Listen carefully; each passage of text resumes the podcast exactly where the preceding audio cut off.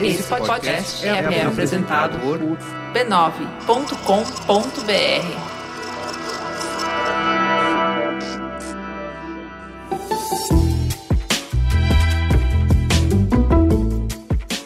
Mamileiros e mamiletes, bem-vindo ao nosso exercício semanal de respeito e empatia. Eu sou a Cris Bart. Eu sou a Juva Lauer e esse é o Mamilos, o podcast que faz jornalismo de peito aberto. Mais uma vez essa semana foi polêmica nas redes sociais, as pessoas confundindo eu e Juliana, e a gente quer muito melhorar isso. Então vamos lá. Eu sou Juva Lauer. que sacanagem. gente, pra não confundir, é só ir lá no nosso Instagram. Tem vídeo com a gente falando, tem foto da gente. Vai lá, Mamilos pode no Instagram. Se for pra elogiar, eu sou a Juvalau. Se for pra criticar, ela é a Juvalau. Para melhorar isso, vamos então ao nosso recadinho do anunciante. Ó, oh, é bem legal. O Ciro de Nazaré é uma manifestação religiosa cristã em devoção à Nossa Senhora de Nazaré e ela ocorre em Belém, no Pará, e é a maior manifestação cristã do Brasil. Um dos maiores eventos do mundo, chega a reunir 2 milhões de pessoas. Aliás, sabia que em 2013 o Sírio foi reconhecido como Patrimônio Cultural da Humanidade pela Unesco? Pois é, e se tem a ver com cultura, pode ter certeza que Bradesco está lá agarrado. Por isso que o banco é patrocinador oficial do Sírio, que nesse ano ocorrerá nos dias 11, 12 e 13 de outubro pelas ruas de Belém. E adivinha? Vai ter cobertura nas redes sociais, é claro. A marca vai contar a história de três pessoas que são de Belém e vivem o Sírio por óticas diferentes. Além, claro, de apresentar lugares turísticos de Belém e os detalhes do evento, como o Alto do Sírio, a Romaria Fluvial, o Arraial da Pavulagem e a Processão do Sírio. Eu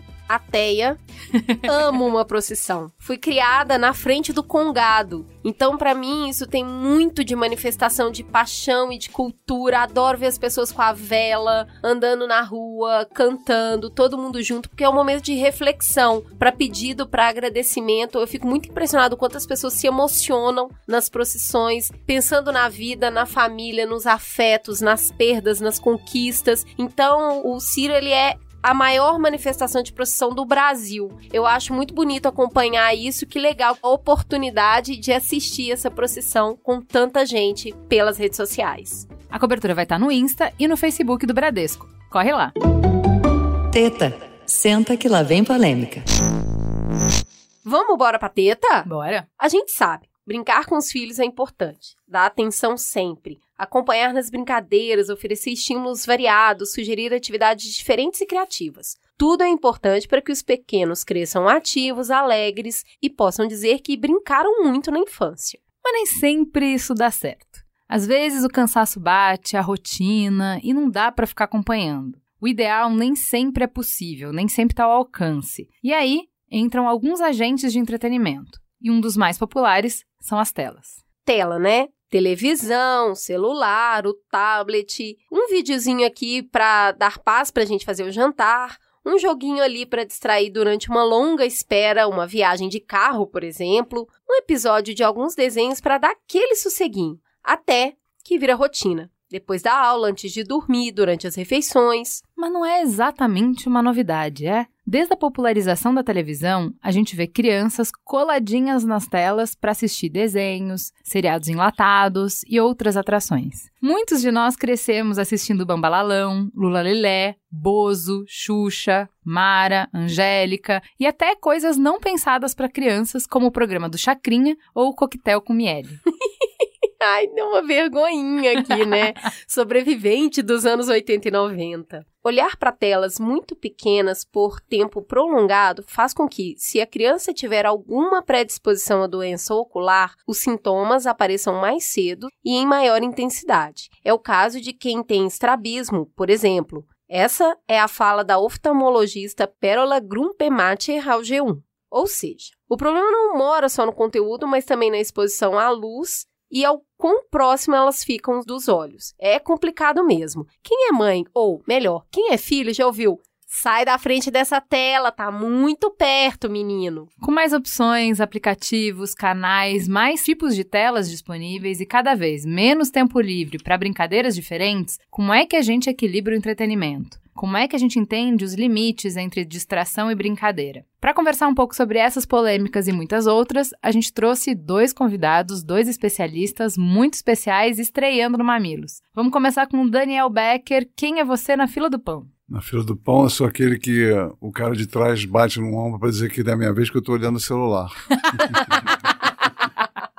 sou dessas também. Eu sou pediatra, sou sanitarista, sou escritor, escrevo nas redes sociais especialmente, palestrante e uh, eu gosto de me denominar ativista pela infância. Estou brigando por uma infância melhor, eu trabalho justamente comunicação com famílias especialmente e também com médicos, enfim, né, mais diversas instâncias, sobre a pediatria, que eu chamo, que eu chamo de integral, que procura ver a criança no seu contexto. E o contexto da vida moderna atual, em nas suas diversas classes sociais no Brasil, é a minha principal preocupação. A minha principal, digamos, é, bandeira é a volta da criança à essência da infância, que é a natureza e o brincar. Né? Talvez sejam as soluções que eu proponho, a gente vai conversar sobre isso aqui. E além disso, eu sou pai do Ilan e da Ana, meninos de 21 e 24 anos, que são adultos já crescidos e responsáveis, bons seres humanos, acho que a gente cumpriu uma missão razoável, apesar de ter errado muito, e sou padrasto, semi-padrasto do Pedro, meu enteado de 9 anos, que está me permitindo fazer tudo errado de novo. Maravilhoso! E também temos na mesa um querido que eu tive a oportunidade de conhecer em um evento e agora estou trazendo aqui para compartilhar a sabedoria dele junto com vocês. Jorge, por favor, se apresente para os nossos ouvintes. O que você faz na noite? Eu gosto de ouvir música, sair com meus amigos, ficar com a minha esposa e com a minha filhinha de 9 anos, Gabriela. E quando não é noite, hoje eu me envolvo. Eu, eu fiz engenharia de produção lá atrás, mas hoje eu me defino como um engenheiro de aprendizagem. Porque eu acabei indo para a área de educação, fiz mestrado em educação, estou fazendo doutorado em educação. E minha bandeira hoje é muito ajudar pessoas e organizações a aprender de maneira melhor aquilo que de fato a gente tem que aprender. Isso inclui famílias, inclui crianças, inclui o meu exercício diário de erros e acertos, que ainda tenho muito a errar, ao contrário do Daniel, que a minha filha tem nove anos e a gente experimenta esses desafios no dia a dia. Mas essa é a minha bandeira. Tamo aí, tamo firme e forte no caminho de estragar seres humanos, né? Muitas crianças nessa mesa. Eu, como pediatra, tenho uma, uma, arma de destruição maciça, né? Me chama, eu posso, posso estragar muitas crianças. Né?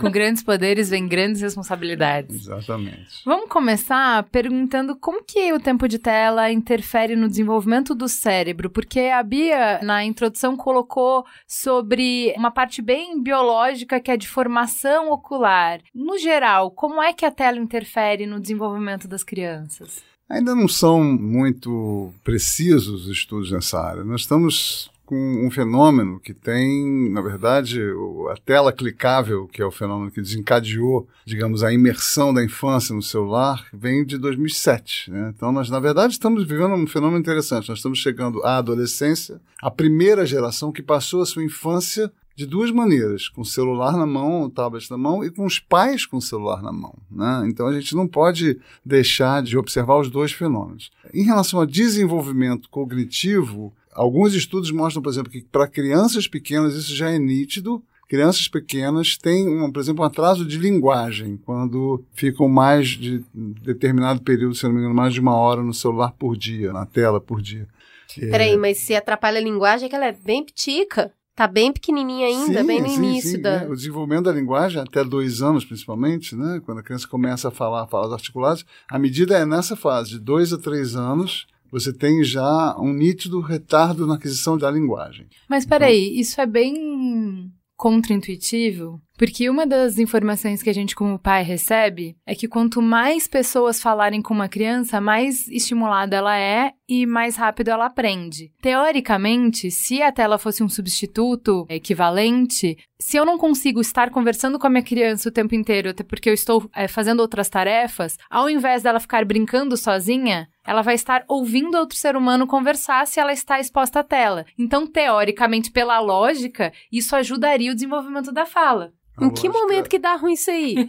A lógica é exatamente ao inverso. A criança só aprende a fala na interação com o ser humano. Quando eu falo para uma criança, por exemplo, pego uma criança brasileira, eu falo, ela não vai entender nada. Se ela está pronunciando esse tipo de sílaba, de som, eu não vou reagir. Mas ela fala papá, papá, eu vou dar um sorriso. É assim na interação afetiva de um para um, especialmente com o adulto, que ela vai desenvolver a linguagem. É na interação, ah, observando sinais corporais, a linguagem não verbal, tudo isso que compõe o aprendizado da linguagem, que é muito profundo, não é só palavrinhas e sílabas, né? muito mais do que isso. E a tela, ela não reage, é uma tela que é como se fosse um ser humano apático respondendo a ela sem nenhuma interação. Então, essa, tem um estudo clássico, inclusive, crianças mais velhas, verificar quem que aprenderia mandarim melhor. Criança americana, se eu não me engano. Aí, uma é um grupo, você colocou com uma, uma pessoa falando mandarim com eles, crianças completamente sem nenhum contato com mandarim prévio. Uma pessoa falando, uma outra, uma televisão, um Skype, né, com a pessoa se comunicando pela tela, e o terceiro estudo vendo um vídeo de pessoas falando mandarim. O único grupo que aprendeu alguma coisa foi o primeiro teve interação direta pessoal com um adulto falando mandarim. Nem através do Skype houve diferença. Então, é, isso fica nítido. E criança brincando sozinha, aprende muito, inclusive, de linguagem, porque ela desenvolve a sua capacidade narrativa, né? Essa bonequinha aqui, eu estou botando na casinha aqui, que eu estou tirando a bolinha, estou botando no carrinho. Isso E eles tudo. narram a brincadeira. Narram. Não é engraçado? Isso. Eles narram. Ficam eles estão brincando sozinhos. sozinhos, eles vão contando a história e vão, vão Não, eles não calam nem um minuto. Inclusive, quando cala, pode ir lá. Deu ruim. Exatamente. E, e você vê bebês que são ainda é, pré-verbais. Isso. Hoje, falando a- o Tati Bitati deles brincando com os brinquedos. É incrível isso. Então, tem alguns estudos que falam que crianças que estão expostas a mais de duas horas na tela têm notas mais baixas em testes de raciocínio e de linguagem. Quando a gente fala de traz o raciocínio e linguagem junto, a gente viu no algoritmo G que essas duas coisas estão intimamente ligadas, que a gente costuma separar artificialmente essa coisa de humanas e exatas. Então, linguagem estaria num lugar e o raciocínio lógico estaria no outro. E aí, no algoritmo G, a gente falou bastante sobre isso, sobre como a matemática também é uma linguagem e como o desenvolvimento da linguagem ajuda no raciocínio lógico. Perfeitamente. É, e a então, música, se- a própria música Exato. na, na, no aprendizado da matemática. Ou seja, Inclusive. se afeta a linguagem, também está afetando o raciocínio lógico.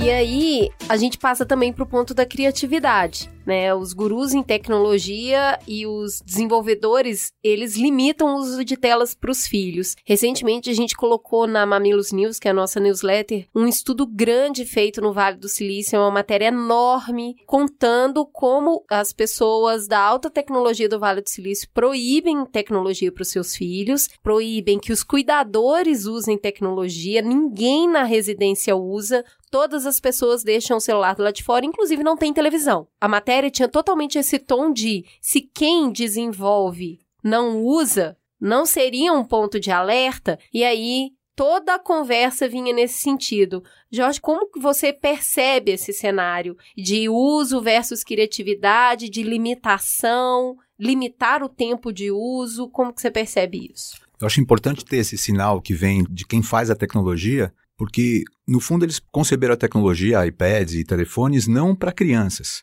E acabou se adaptando ou utilizando como distração, como entretenimento para crianças, e aí que surgiu esse desvio brutal que a gente sabe até que tem impacto na aprendizagem. Né? Tem um livro interessante que fala Educar na Curiosidade, que fala que talvez o primeiro e grande impacto que existe na criança porque a aprendizagem na criança vem de dentro, ela não precisa de estímulos externos.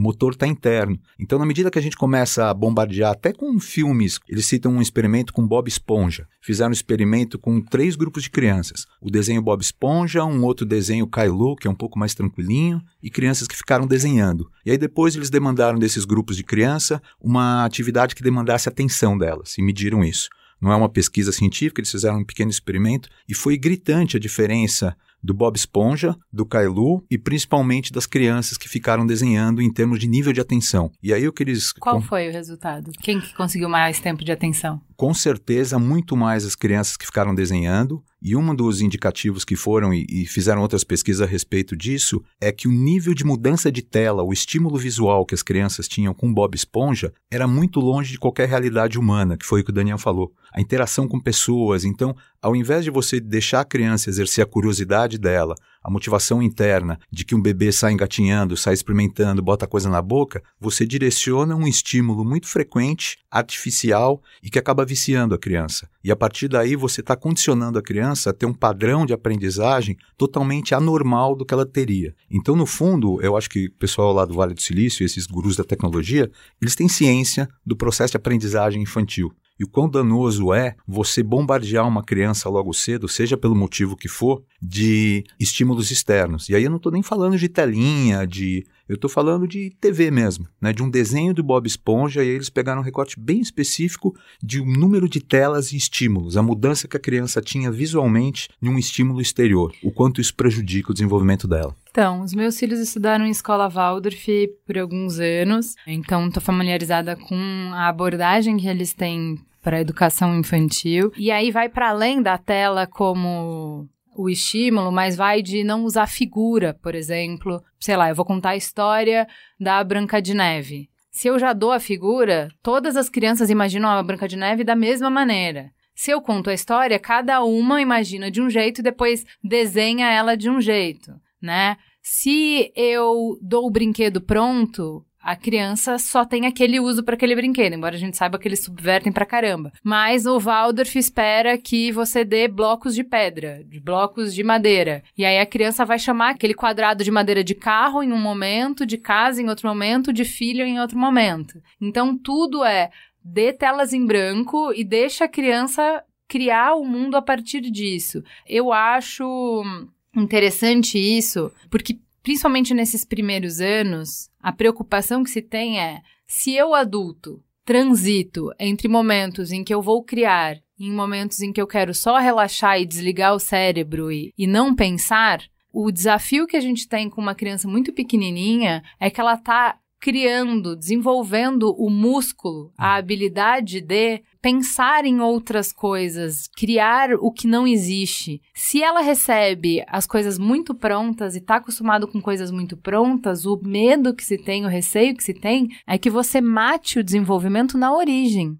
E que depois isso não possa se recuperar o tempo perdido. Tipo, eu adulto, se eu ficar fazendo maratona de série durante um mês, no próximo mês eu posso retornar à minha vida normal. O impacto na criança, o medo que se tem nesses anos formativos, vai até os sete anos, digamos assim, é de que você mate na origem e que depois não dê para reverter. Existe esse risco, Daniel? De uma certa forma, sim. A gente tem que lembrar que a primeira infância é um momento onde a criança tem o seu desenvolvimento cerebral explosivo. Né? O cérebro está se comunicando, as sinapses se multiplicando. Claro, a gente hoje sabe que o cérebro ele é plástico, então ele evolui ao longo de toda a vida. Mas na primeira infância, esse desenvolvimento é muito acelerado e muito. Então, os estímulos ali vão ficar marcados e vão ser muito influentes em relação ao que ela vai ser, a quem ela vai ser. O Jorge chamou atenção para uma coisa importante, que é a forma como esses softwares, de, esses programas, de, os aplicativos foram desenvolvidos para adultos, né? E a gente sabe que eles, enfim, foram sendo incorporados na infância e os mecanismos de lucro é, em relação a é, como essas redes sociais, especialmente, fazem dinheiro, são os mesmos, através da atenção. Então, quanto mais tempo ele estiver captando a sua atenção, mais caro ele vende a publicidade dele, né? E eles vendem bilhões de dólares em publicidade. E essa publicidade para criança, especialmente covarde, publicidade infantil é algo que devia ser proibido, porque explora a falta de discernimento e a fantasia da criança, a associação com personagens, para vender geralmente produtos que fazem mal para ela. Né? Tipo e... faz com adulto, né? É. é Parece mas... que a gente nunca cresce, mas tudo bem. mas para criança é mais perverso ainda. Né? Porque tem toda a razão. tem menor capacidade de discernir. Então, Facebook, Instagram, etc., eles investem bilhões em técnicas de reter atenção. Contratam neurocientistas para fazer isso, é uma coisa, é um investimento dos mais importantes dele. Tem salas de operação dedicadas à retenção da atenção. Então imagina quando chega isso numa criança que está é, tá em, em formação, a personalidade dela em desenvolvimento, e o cérebro ainda imaturo. Ela fica completamente imersa. Então não é, não é à toa que a gente vê em restaurantes a cena clássica, você tira o celular, tenta tirar o celular de uma criança, é um escândalo mortal, né? Ela se joga no chão e tal. Eu vivi isso algumas vezes agora com o enteado. E é, é muito impressionante como elas ficam completamente viciadas na coisa. E é tá. é claro que dentro desse mundo virtual em 2D, ela não vai ter as mesmas oportunidades de desenvolvimento que ela tem na realidade. E você está tocando uma coisa muito importante. O desenvolvimento da criança, seja emocional, seja cognitivo, tem um elemento fundamental chamado criatividade ou imaginação. Então, se você, a criança pede, mãe, estou entediada, assim, minha filha, se vira aí. Ela vai pegar uma bolinha de meia, vai jogar na caixa, vai pegar uma boneca, enfim, vai inventar uma história com os brinquedos, vai criar, né? Se você dá um celular com um vídeo do Bob Esponja, acabou, morreu a criatividade. Então, você está exilando as crianças da sua própria imaginação, especialmente se isso é um, um tempo prolongado. É um fenômeno muito sério. Voltando um pouco, então, se a gente está falando de cognição, para as relações dos pais com os filhos, o que eu tendo a acreditar é ou a criança está ocupada, está interagindo, ou ela não está. E aí eu fico percebendo, falando como mãe mesmo, a baixa tolerância que a gente tem à frustração do próprio filho. Eu tô com um bebezico agora, né? E no início do puerpério, a gente fala muito sobre o quanto a gente tem baixa tolerância ao choro do bebê. Quando ele faz o primeiro você já pega o bebê. Porque a gente está naquele início da vida onde o choro do bebê é um pedido de auxílio para a mãe, ela ouve esse choro de uma maneira mais aguda, dói fisicamente na mãe o choro desse bebê pequenininho, porque é um desenvolvimento natural para que você acolha aquela criança e ela sobreviva. Porque ela vai tá, morrer, tá ele vai chorando, morrer, vai tá morrer. chorando, vai morrer. O que acontece é que parece que ao longo do tempo a gente tem perdido a habilidade de aumentar a tolerância ao choro do bebê. Então assim, continua a baixa tolerância, continua atendendo uma série de expectativas. Então assim, quando a gente fala com a criança não vai ter o celular, parece que automaticamente a opção a isso é agora você vai sentar e brincar com ela. Porque se você tá tirando o celular, você vai ter que sentar e brincar com ela. Puxa, nesse momento eu não posso. E aí a minha pergunta é essa: existe a terceira via? A terceira via que é: eu não vou brincar com ela. Não, eu não vou dar o celular. Ela vai ter que se virar sozinha. E esse estímulo, esse treinamento que eu preciso ter para aumentar a minha tolerância à frustração dela. Jorge, como é que você enxerga esse cenário? Existe essa terceira opção? Ou toda vez que eu tiro o celular, automaticamente eu tenho que colocar outra coisa? É uma coisa que eu falei brincando aqui antes da gente começar. Ninguém falou para os pais que ia ser fácil. Tem até uma música do Coldplay que fala isso, né? Então, eu acho que o, é cruel, e é legal a gente falar, comentar isso aqui hoje,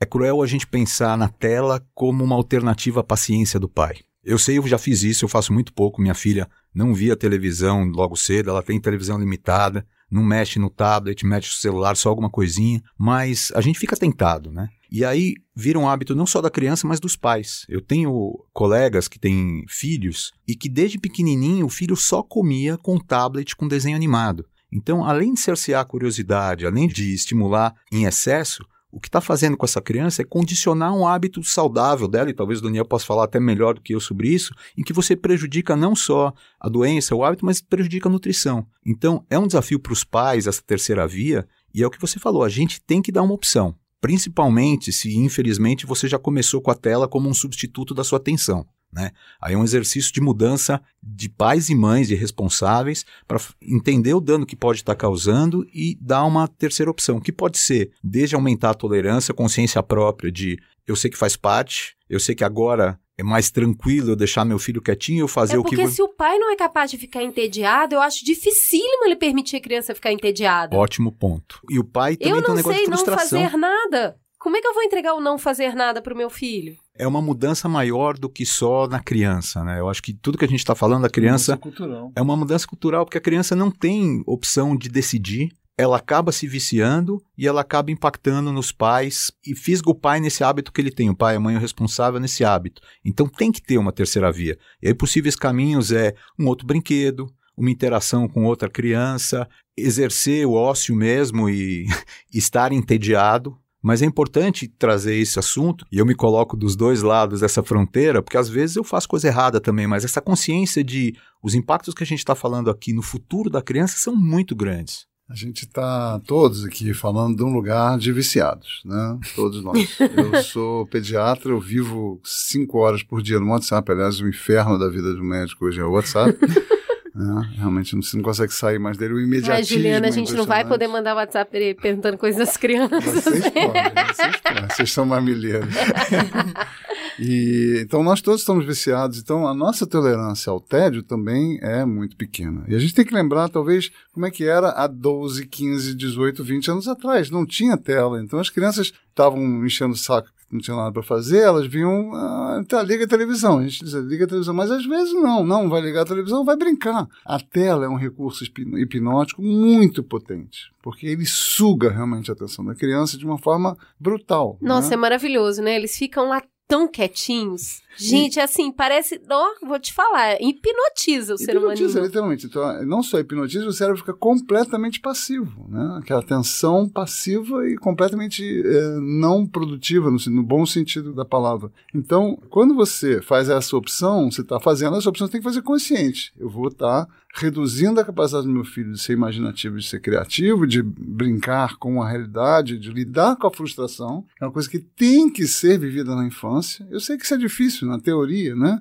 É, é muito fácil falar essas coisas. Na hora do, do, vamos ver ali a mãe tentando fazer uma refeição, tentando falar no celular, é muito mais fácil dar um, um celular. Mas a gente tem que saber que essa opção tem consequências. E quanto mais a gente dá, mais viciadas as crianças ficam, né? e mais longe dessa possibilidade de se entediar que Antigamente falava o ócio é a oficina do diabo, né? Eu diria que o ócio é a oficina da criatividade. O Bill Gates, o criador da Microsoft, limitava o tempo de tela dos filhos. Então ele falava exatamente o que você estava citando de que na mesa não pode tela e eles só ganharam celular quando tinham 14 anos. O Steve Jobs falou em entrevistas que ele limitava é, o uso de tecnologia pelas crianças. E o ex-diretor da revista Wired, uma das é uma bíblia de cultura digital. Ele falou que na escala entre doce e crack, o uso de tecnologia para criança está mais próxima de crack. Então, assim, justamente pelo que a gente estava falando de ser muito recente,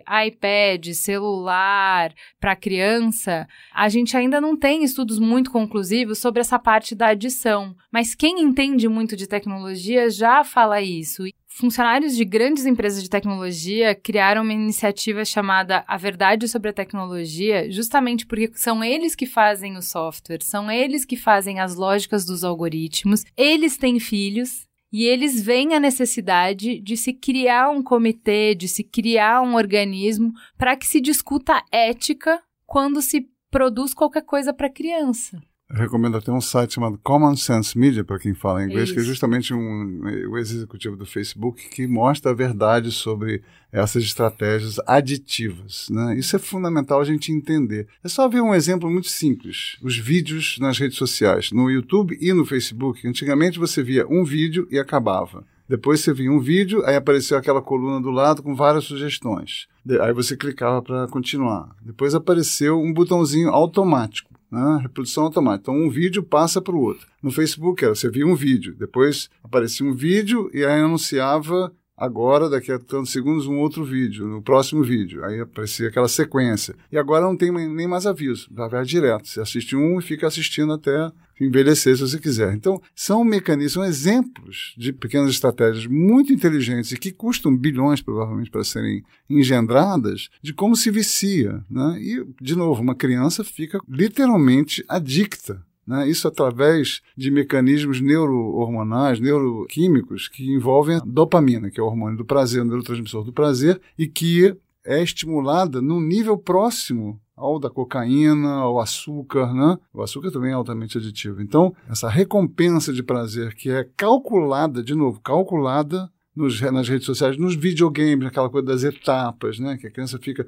quase não consegue, não consegue, não consegue quase, quase aí consegue, ela passa para a próxima etapa, enfim. Isso tudo é calculado de forma a ser o mais viciante possível, que é uma perversidade, é uma irresponsabilidade as empresas usarem para crianças os mesmos mecanismos aditivos que eles usam para adultos. Né?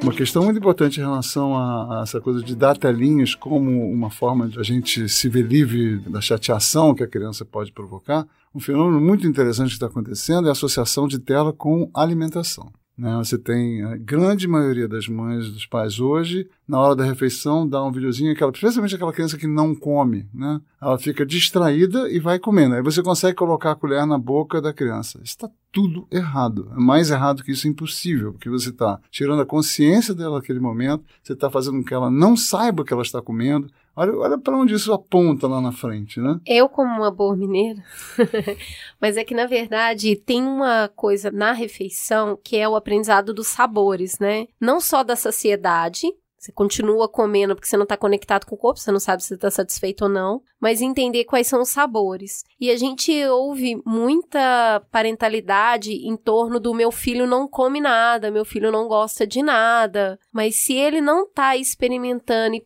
vivenciando a experimentação do Presente alimento, momento, ah, nossa, isso é azedo. Nossa, isso é doce. Olha, isso é salgado. Que é toda essa descoberta, né, dos sabores, dos cheiros, cheirar as coisas. É muito difícil que ele desenvolva um paladar. E depois ele vai comer coisas que têm um paladar pasteurizado, né, que basicamente é a mistura maravilhosa entre gordura, açúcar e sal, que é o que vicia também. E aí a gente tem um adulto que também não vai se alimentar bem, vai desenvolver toda uma fragilidade de sabor. Eu, eu, eu tenho uma tristeza profunda com isso. Das pessoas não comerem, não, não se divertirem com a alimentação do mundo dos sabores. Eu acho que a gente está indo muito para fortalecer essa linha da alimentação pasteurizada quando eu como fazendo uma outra coisa. E aí, no caso da criança, especificamente, uma coisa que tá chamando muita atenção dela, não é só sobre engordar, sabe? Não é só sobre, olha, ela não sabia que ela estava saciada, ela continuou comendo. É sobre ela não descobrir o prazer dos sabores e da boa alimentação. Isso que eu chamo de boa alimentação.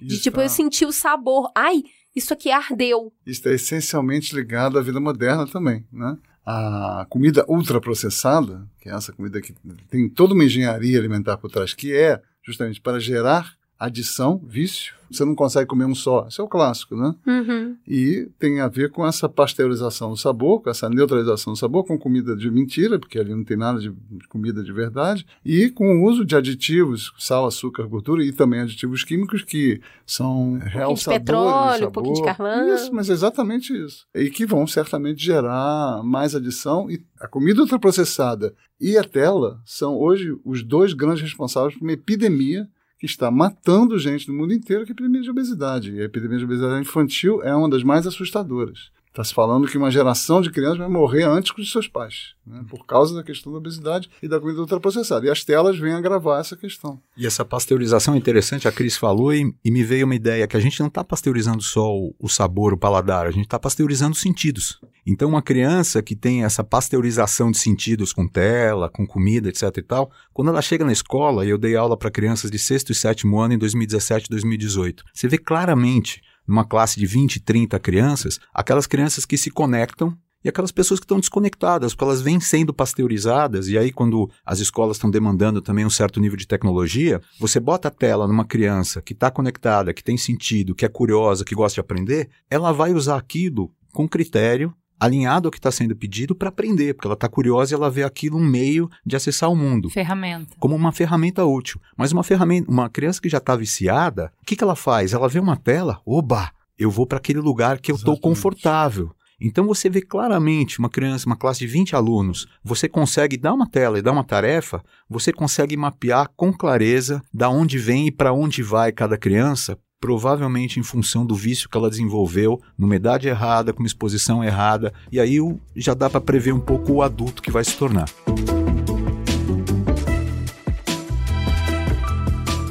Vamos escutar a Renata Meirelles, do Território de Brincar, que ela vai dar eh, o início da nossa discussão sobre como as telas impactam o desenvolvimento emocional das crianças. Olá, sou Renata Meirelles, sou coordenadora do projeto de pesquisa Território do Brincar. E eu vejo que a infância é um período essencial para a gente entender quais são as nossas potências e como que a gente pode se usufruir delas. E isso ele acontece essencialmente quando a criança está imersa no seu livre brincar. Então eu acho que restringir os tempos, os espaços do brincar livre, sem que as crianças tenham acesso ao movimento do corpo, das relações com o outro, do espaço ao seu redor, isso de alguma forma vai restringindo a potência das crianças. Mais ou menos, assim, a gente pode fazer um paralelo como, por exemplo, um leão num zoológico, que por melhor que sejam essas condições de um zoológico, um leão, ele não deixa de ser um leão ali, mas ele não está usufruindo das suas maiores potencialidades animais, né? Então eu acho que todo o excesso de conexão com telas, com a mídia, excesso de consumo de brinquedo, excesso de consumo de atividades dirigidas, situações de extrema vulnerabilidade, de de alguma forma, essas questões vão provocando uma certa flacidez de infância. E aí eu acho que o risco é de ir se acostumando ou se acomodando a viver com um pouco tônus do seu próprio eu, de quem eu sou.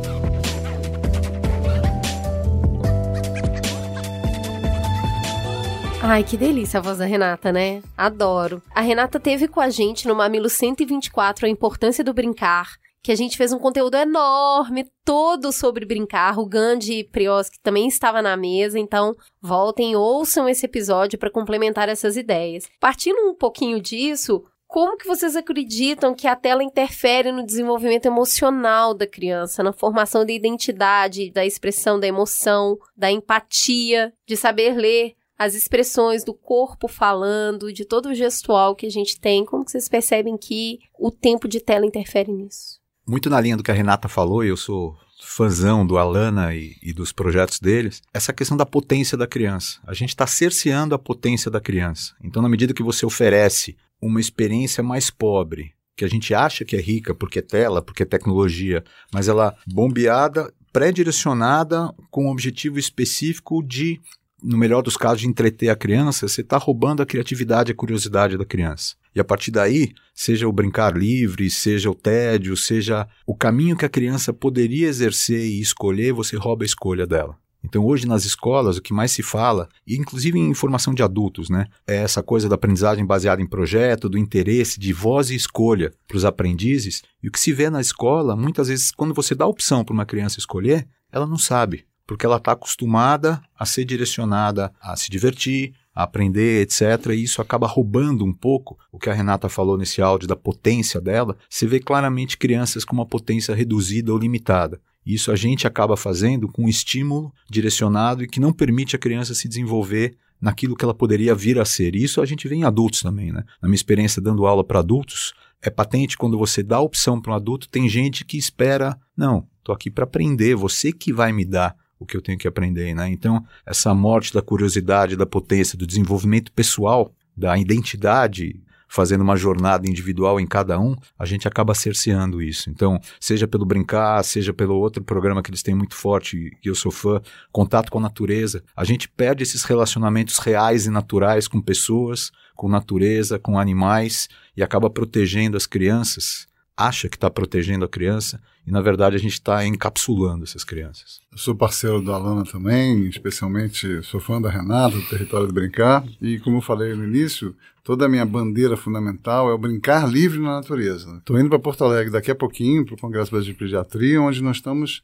com um manual criado pela sociedade, em, em associação com a Alana, fui também um dos autores, propondo aos pediatras a prescrição do brincar na natureza. Né? Então a Renata resumiu de forma brilhante isso. E em relação ao desenvolvimento emocional, quer dizer, esse é o lugar essencial da infância. Né? Brincar livre, especialmente ao ar livre. Isso está tão cerceado na nossa cultura moderna, como você estava falando, Cris. Quando eu penso em relação ao desenvolvimento emocional, o impacto das telas eu acho que é muito mais profundo do que talvez no desenvolvimento cognitivo. E, de novo, a gente tem que sempre lembrar que é o excesso, é o tempo excessivo de tela, é o vício, é a, é a não alternativa, é não fazer outra coisa, né? A criança se desenvolve emocionalmente, eu, eu diria em três níveis. Acabei de inventar esses nomes agora. Nível da autoconsciência, onde ela tem que ter consciência de si, da sua pessoa, do seu self a heteroconsciência, que é a consciência do outro, né, que é onde surgem as interações e que são tão determinantes para o desenvolvimento emocional, e a exoconsciência, que seria a consciência do meio. Né? Uma tela, ela impede, o excesso de tela impede os três níveis. A criança fica hipnotizada com a sua atenção completamente passiva em relação a produtos que outras pessoas inventaram, então ela não entra em contato consigo mesmo, nem sequer com as suas emoções. Ela fica impossibilitada de ver o outro, que ela está vendo uma pessoa congelada, que não está em relação com ela. Inclusive, estudos mostram que adolescentes perdem a capacidade de interpretar, perdem a inteligência emocional, a, inteligência, a capacidade de interpretar emoções a partir de linguagem não verbal, etc. E perde o contato com o meio, que também é fundamental para o desenvolvimento emocional, é, é o brincar na natureza. A Renata estava falando uma coisa muito bonita do leão, né? A arte de brincar na infância é a arte de viver no adulto. A natureza criou o brincar para que as crianças não só sejam felizes, mas que elas também aprendam as habilidades que vão precisar na vida adulta. O leão, se não aprende a caçar, ele não vai ser um adulto funcional, né? Claro, o leão no zoológico não precisa, mas na natureza ele precisa brincar de caçar. O índio precisa brincar de caçar, de pescar, de fazer as danças, de cozinhar. E uma criança precisa brincar com brinquedos reais, precisa brincar na natureza, para poder aprender, justamente, por exemplo, imaginação e criatividade, que são elementos fundamentais da vida adulta. Né?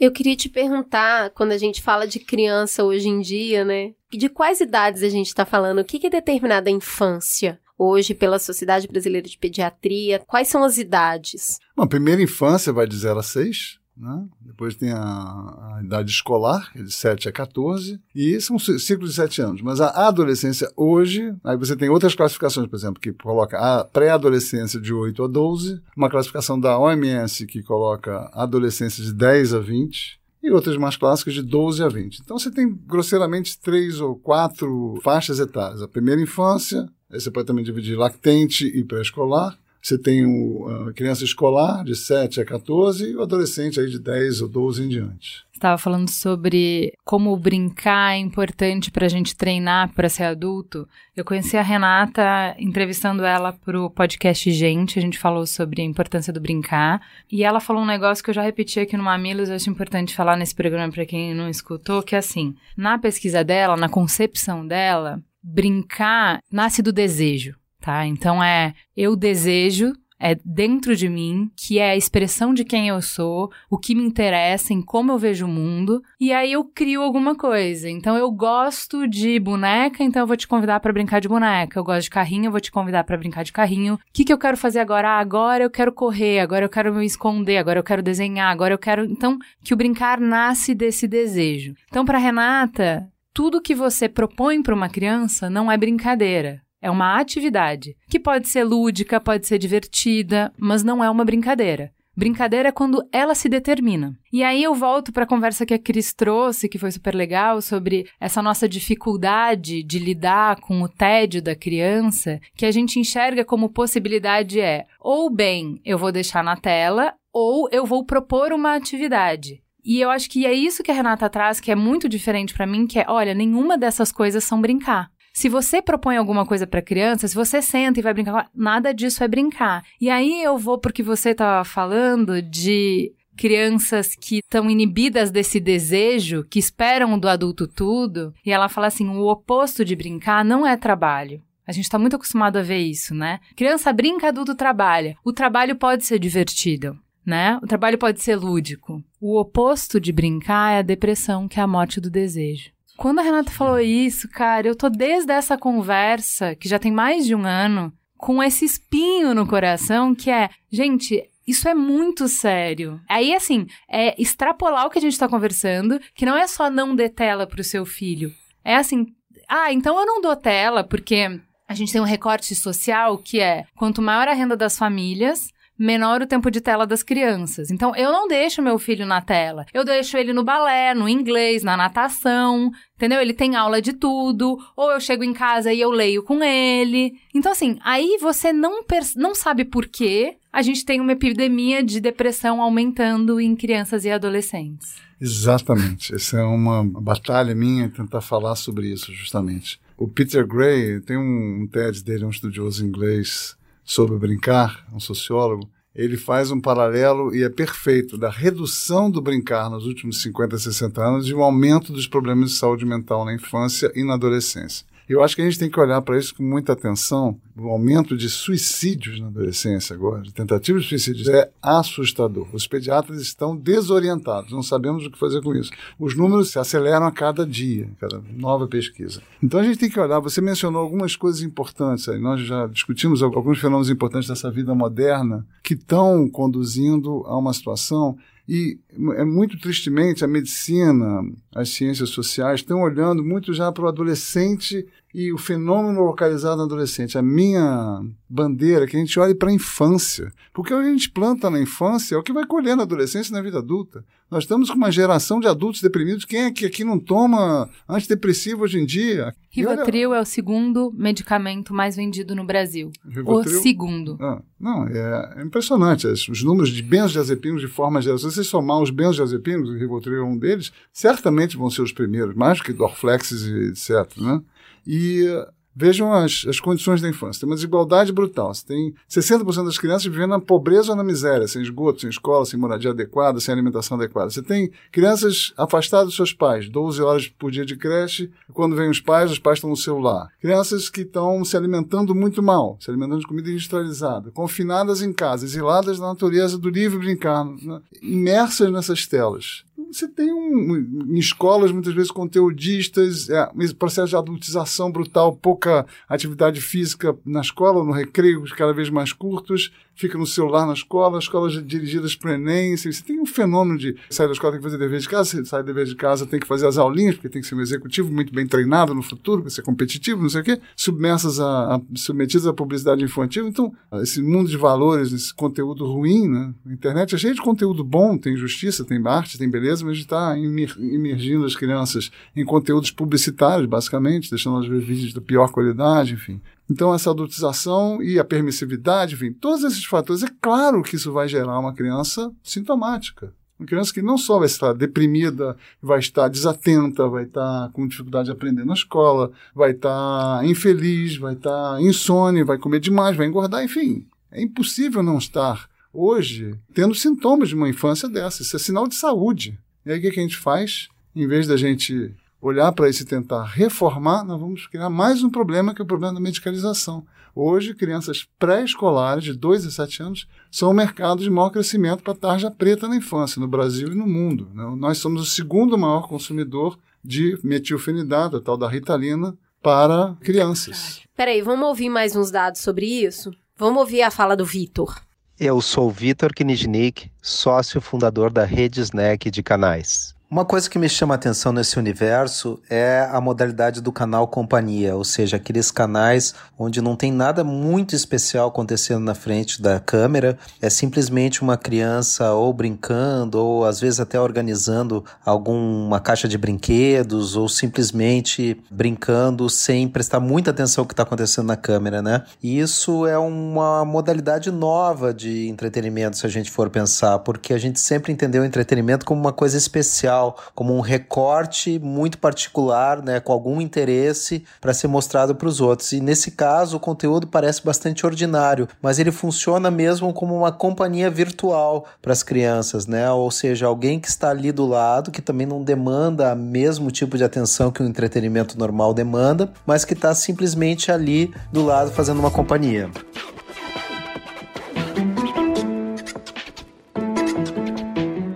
Gente, não tem espaço para o amigo imaginário mais, até isso. Isso é o fim dos tempos. Quando a criança não consegue mais ter o um mínimo de tédio, espaço para conseguir imaginar um amigo imaginário, conseguir imaginar qualquer coisa, pensar, né? É, se perguntar, olhar para o mundo, isso é o fim dos tempos. Né? Mas a é gente adulto séria. faz tanto isso, né? De tipo, liga a televisão para ter uma companhia, ficar um ruído de fundo. A gente tá vendo aí é uma imitação da vida dos pais? Como é que é isso? Não, e, e, e faço outra provocação, que é: é o fim do mundo que ela não consiga ficar sozinha ou é o fim do mundo porque ela tá muito solitária? Porque vamos combinar. Volto pro que a Cris falou antes. Essa criança ficou meio período na escola e o outro meio período inteiro, a tarde inteira sozinha. Você, adulto, não quer ficar a tarde inteira sozinho todos os dias. Um dia ficar a tarde inteira sozinho eu acho bem ok e acho que a criança tem que saber conviver com isso. Todos os dias. A gente está com famílias cada vez menores. O mais comum via IBGE é que a criança seja filho único, que ela não conviva com primos e que ela vai ter que passar muito tempo sozinha. Então eu acho que é mais cruel o fato do quanto as nossas crianças estão solitárias e de que impacto isso tem, porque criticar a muleta que ela usa para lidar com a solidão, sem parar para olhar que ela tá sozinha e que isso é um sofrimento, que a gente adulto não sabe lidar com isso, eu acho complicado, não é? Tem um ponto, Ju, que eu acho que as muletas hoje estão sendo mais danosas do que eram quando a gente foi criança. né? Então antes era TV, o horário era restrito, mas hoje você tem influências do contexto em que acabam isolando mais as crianças e os adultos, e seja telinha, seja isolamento, acaba potencializando o dano. Eu acho que falta um repertório humano para a gente, né? A gente, as crianças e os adultos também, a gente está criando soluções, muletas que vão cerceando o que a gente tem de um repertório de emoções, um repertório de sentimento, lidar com conversas difíceis, lidar com situações humanas que a gente não tem mais.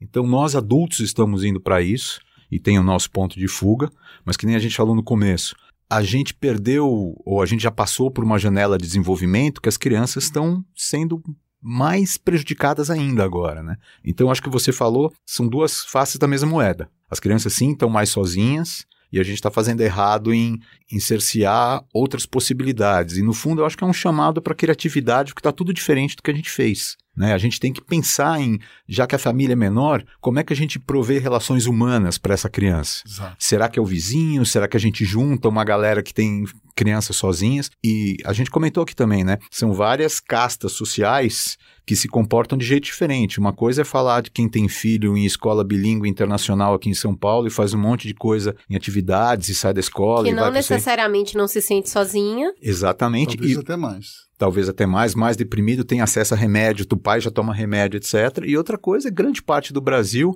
que fica sozinho em casa, que não tem escola, que tem uma família desestruturada, né? Então, eu acho que a gente tem que ser criativo em vários níveis e pensar em soluções que não é um- uma bala de prata, né? Mas acho que o, o diagnóstico é bem claro, assim, tá faltando humano na- nos seres humanos que nós estamos nos tornando.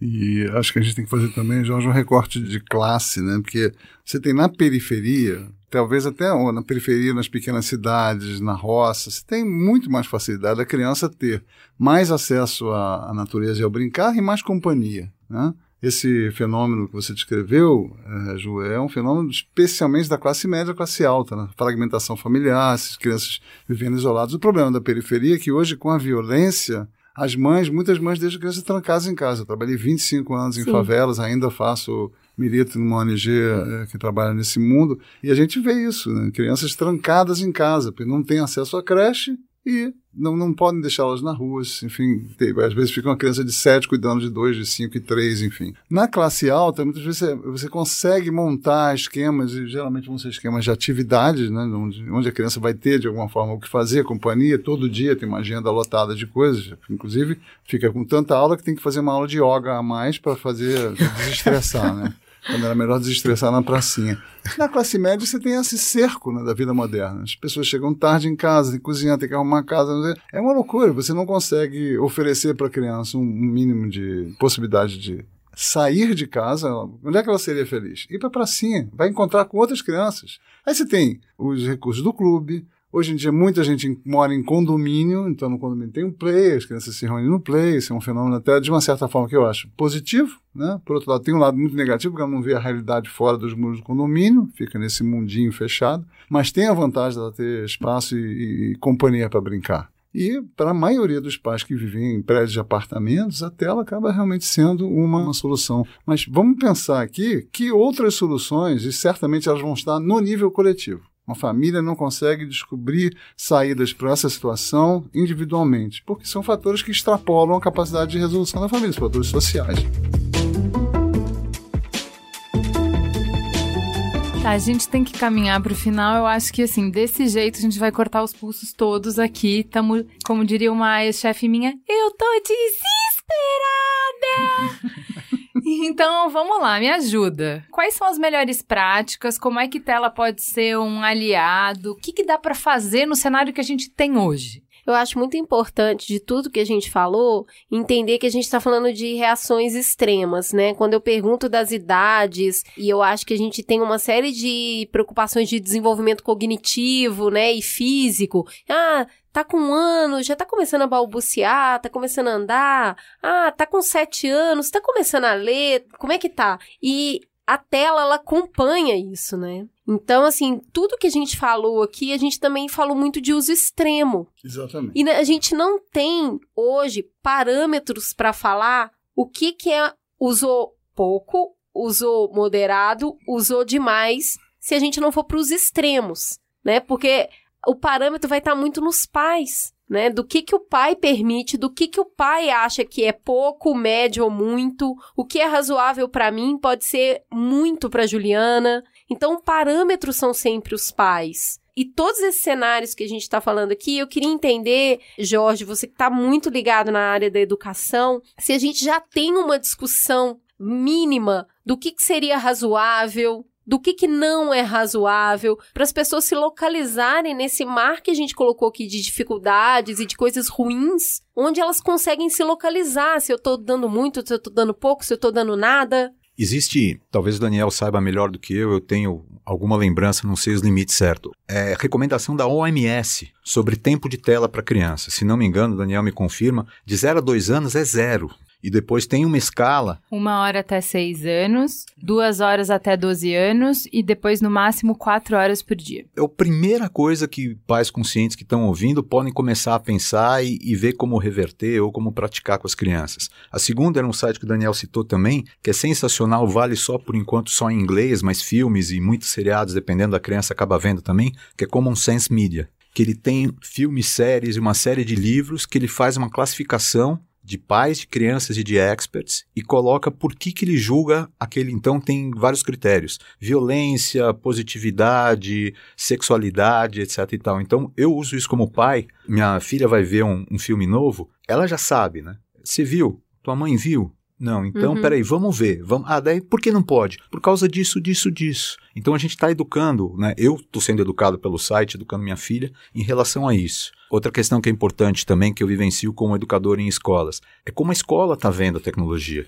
Se é uma ferramenta a serviço de um projeto pedagógico maior, com a proposta de formar, um, educar uma criança de uma maneira integral, ou se é pura e simplesmente trazer uma ferramenta tecnológica, porque todo mundo está fazendo isso nas escolas particulares a partir de um certo nível. Então, é enxergar a tecnologia como um aliado. Mas Conta pra gente uma experiência positiva. Uma experiência positiva, uma escola que dá voz para crianças, então ela permite a criança talvez pesquisar com alguns direcionamentos o que, que ela gostaria de saber sobre um certo assunto. Então ela fala, vamos pesquisar sobre peixes ou sobre água. E aí a criança pesquisa num site controlado, no Google ou no Google Kids, para fazer alguma coisa, tipos de peixe num dado rio, e depois ela pode usar um programa infantil de programação para fazer uma animação daquela pesquisa do peixe que ela fez. Então ela está usando aquilo como ferramenta, como aprendizagem, como um acesso à informação que ela não teria na escola. Ela aprende um pouco o fenômeno de programação e da linguagem computacional, mas vinculada a um assunto que faz parte do roteiro de aprendizagem que está previsto para aquele trimestre, para aquele ano. Né? Nada mais é do que um, um caderno do século XXI potencializado, porque ela pode pesquisar, ela pode desenvolver um projeto, ela tem uma entrega final. E tem os games também, né, envolvidos nas dinâmicas de aprendizagem que são complementares a muita coisa que acontece em sala de aula, que é bem interessante. Né? Perfeito. Essa ideia de gamificação usada positivamente, né? Então, ela pega um pouco do interesse da criança e vai dando recompensas no caminho certo. Mas aí a fronteira é meio tênue, né? Porque é difícil para uma escola fazer essa escolha de o quanto a gamificação ou a recompensa está sendo a favor da aprendizagem ou quanto a criança começa a perseguir somente o benefício, a estrelinha, o ponto e esquece o resto, né? Mas até nessa. Engraçado porque você citou o tema do estudo da Tatá desse mês, que é água e rios e tudo mais. E aí eu tava vendo o gamezinho que é de limpar o rio, né? Que é justamente isso. Quando você eh, tirou. E a gente tá, inclusive, com um problema agora no Brasil, né? De um óleo misterioso que apareceu no mar. Mas vamos lá. E aí era isso, era justamente tirar coisas do rio e contar o que, que aquilo significa de tempo a mais da vida do rio no, no geral. Então, assim, ah, o plástico, tirou o plástico, tirou isso, tirou aquilo. Então tinha toda uma história e, claro, quem limpava o rio, o rio todo tinha premiação e tudo mais. Então tem muita coisa interessante de complementação de educação com games, né? Tem. É, e eu, você trouxe um exemplo super bom, Cris, porque está dando significado, a tecnologia com significado. Então ela está aprendendo, as ações dela têm um benefício para o peixe e dependendo como você gamifica, como recompensa isso, não é só você tirar uma figurinha ou alguma coisa assim, mas é algum indicativo de que aquilo serviu para um repertório significativo para a criança. Vamos ouvir o Rodrigo da SaferNet, que ele vai trazer mais um aspecto de como é que a gente pode fazer direito, vai. Olá, Rodrigo Nesme da SaferNet Brasil. E a gente na SaferNet tem feito uma recomendação importante para pais lembrarem de uma coisa muito básica, que é a internet vista como a maior praça pública do planeta Terra. Então a questão é: que idade tem meu filho, minha filha, do ponto de vista não só cronológico, mas qual é a maturidade, qual é o discernimento, qual é a capacidade crítica dessa criança nessa idade de frequentar os espaços públicos sozinha. Se ela não pode ir outros espaços públicos, também a limitação deve estar presente na internet. E aí, como a gente faz em outros espaços. A recomendação é: não tem idade para ficar sozinha, vamos juntos. Então, os pais navegarem junto com os filhos na internet, principalmente nos primeiros anos de liberação do acesso. É super importante. Lembrando que todo jogo, todo aplicativo tem uma recomendação etária. Na hora de baixar um aplicativo no celular, confere a idade indicativa na própria loja do aplicativo, é, seja Apple Store ou Play Store. Videogame, mesmo esses de console PlayStation, Xbox. Também cada jogo tem marcado na capa uma sugestão etária. E da mesma forma, é muito importante conteúdos positivos para os seus filhos. Mais do que deixá-los ali à deriva, sozinhos, navegando nesse grande praça digital, é legal navegar junto e mais do que só supervisionar, é oferecer bons conteúdos, filtrar os conteúdos, ou então inverter a lógica também, dizer, peça para os seus filhos mostrarem o que eles gostam, e aí você, como adulto responsável, faz o filtro de avaliação, talvez, daqueles que você permite mais do que outros. E por fim, também lembrar que é interessante usar aplicativos direcionados para essa faixa etária. Existe o YouTube específico para crianças, como o YouTube Kids, a gente sugere também softwares como Family Link da própria Google, que ajuda a filtrar os usuários de menores de 13 anos, assim como no celular, no tablet e no videogame, acionar o modelo chamado controle parental, no qual os pais fazem o filtro e organizam inclusive o tempo de tela e mais importante do que o tempo de tela, o conteúdo.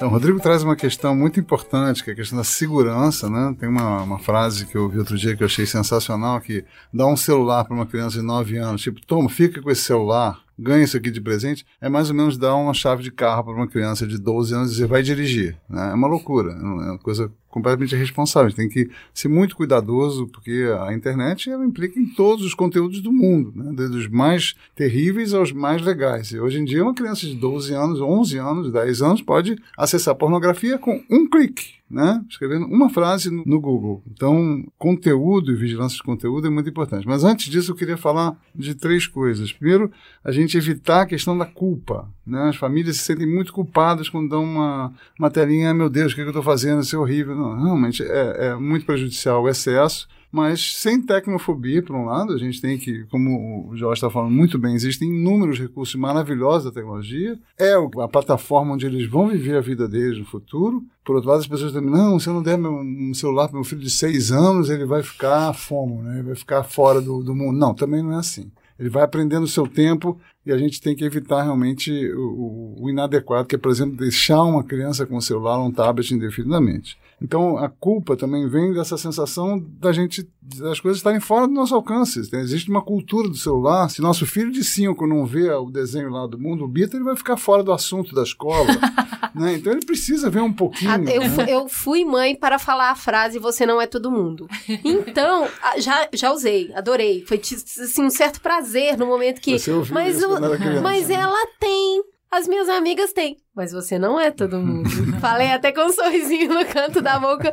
Tava porque esperando é, esse momento. Cara, é isso aí mesmo. Assim, cada pai não existe em metro nem a BNT para falar qual é o parâmetro correto, exato, de que você está ajudando, auxiliando, acompanhando em qual momento você está privando ou sendo controlador ou deixando solto demais na praça pública. Não tem o parâmetro certo. O Isso parâmetro somos nós. De cada família, né? Exato. Nós somos o parâmetro. Então, assim, é a partir da minha vivência, da minha trajetória, dos meus valores e do AG, que é maravilhoso. Por isso que eu falo que criar filho não pode ser um só, tem que ser ato de mais pessoas juntas, porque é dos conflitos da percepção de mundo minha e do AG que a gente propõe as coisas para os nossos filhos. E aí, quando eles vão na casa da Juliana, eles têm acesso a um outro universo. Aí é vão, na, baderna. vão na Aí casa.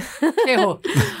Vão Aí na a casa. criança tá pulando em cima da cama que a mãe não quer deixar, tá assistindo coisa de 15 anos, tá comendo sorvete antes de almoçar, é horror. Por quê? Porque aí é maravilhoso que ela tenha liberdade controlada, a liberdade controlada pelo amor. Que é o que ela vai ter na casa dos avós, na casa dos tios, na casa dos primos, que não são os pais. E é maravilhoso que os pais não estejam juntos o, tempo todo. Então, qual que é o melhor lugar para se estragar filho? É realmente na casa das pessoas que amam o seu filho. Porque é ali que ela vai testar, que eu chamo de liberdade controlada, né?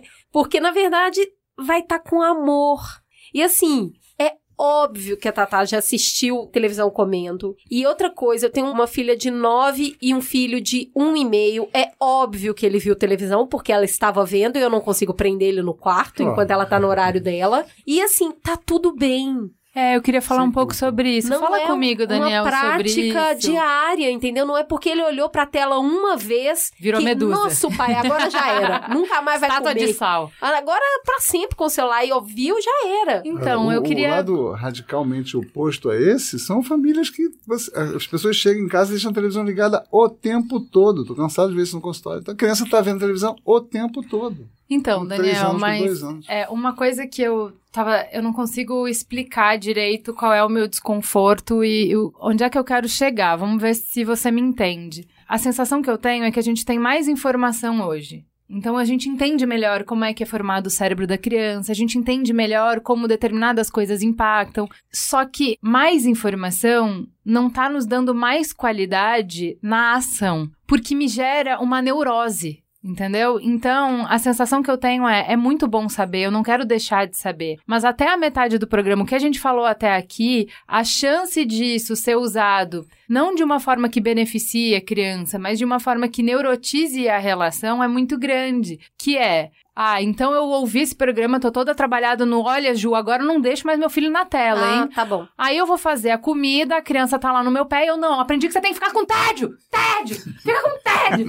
E assim, eu tô impaciente porque eu tô cansada, porque eu peguei três horas de ônibus, porque meu chefe gritou comigo. Eu não Exatamente. tenho pra dar, Daniel. Eu não tenho pra dar. Só que a Juliana, aquela desgramenta, me disse que se eu não der, eu sou uma péssima mãe. E aí, cara, com um intuito bom, que era, olha só, vamos entender mais como as crianças estão, eu piorei o que eu consigo dar pra criança, entendeu? Porque tentando fazer o certo, tentando acertar o 100%, eu erro os 200%. Como é que a gente acessa o conhecimento que a gente tem sobre desenvolvimento infantil de uma forma que nos ajude e não nos atrapalhe?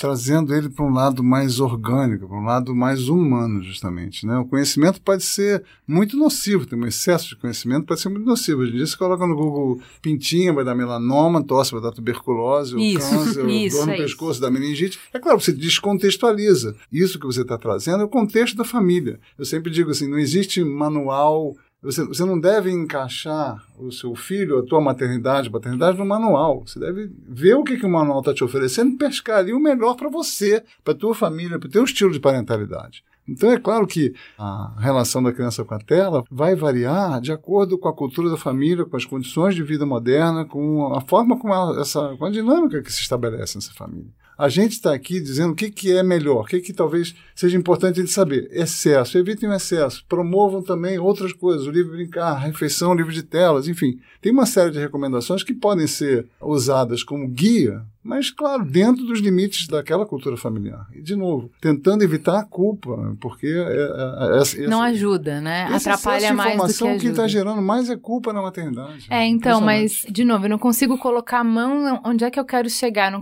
não consigo formatar a ideia, tá?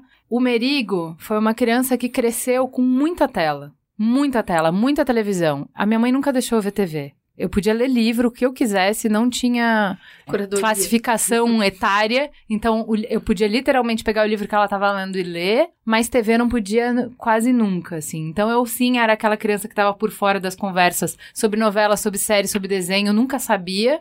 E eu acho o Merigo brilhante. Eu não acho ele inteligente, eu acho ele brilhante, entendeu?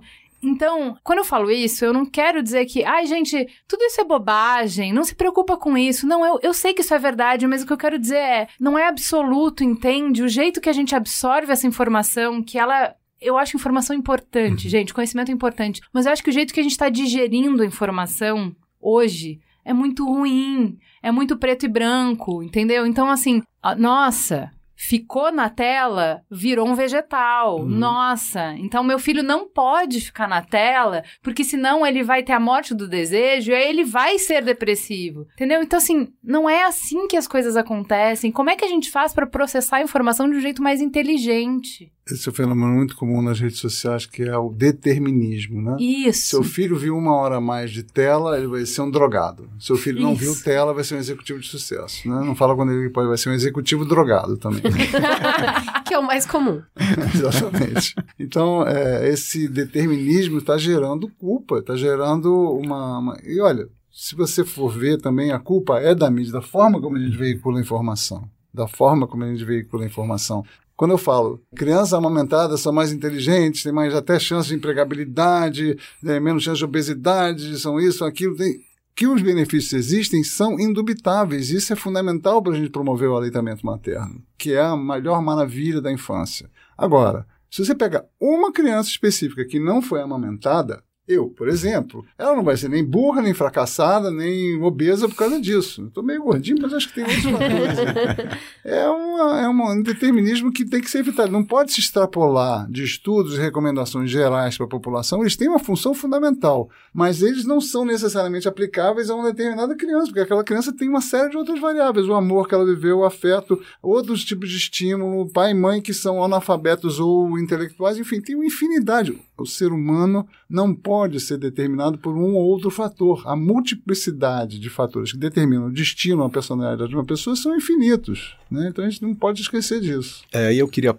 ressignificar uma coisa que eu trouxe, pegando carona no que o Daniel falou, que é se falta repertório humano e emocional, o melhor jeito de prover isso é cada um ter o seu repertório, né? Então, um, um, responsável, um pai, uma mãe, né? Perceber que a realidade dele não é o mundo ideal e não é nem o pior dos mundos, mas é se perceber como é que eu, na minha situação, posso fazer e não assumir a culpa e não se meu filho já ficou, já tem quatro anos, nossa, e ele foi alimentado desde os um ano com uma telinha na frente, como lidar com isso? Não que ele fez a coisa errada e agora está perdido, o filho dele vai ser o, o drogado, ou seja lá, o, o, errado que deu, vai dar ruim no filho, não vai. Mas é só quem está ouvindo isso e fala, opa, isso pode funcionar para mim, como é que funciona melhor para mim? A partir de agora, o que, que eu posso fazer com isso? Não pegar um chicotinho e ficar batendo nas costas e olhar para o filho e arrancar o cabelo, né? Mas é essa coisa de, ó, minha situação é essa, como é que eu vou lidar com isso?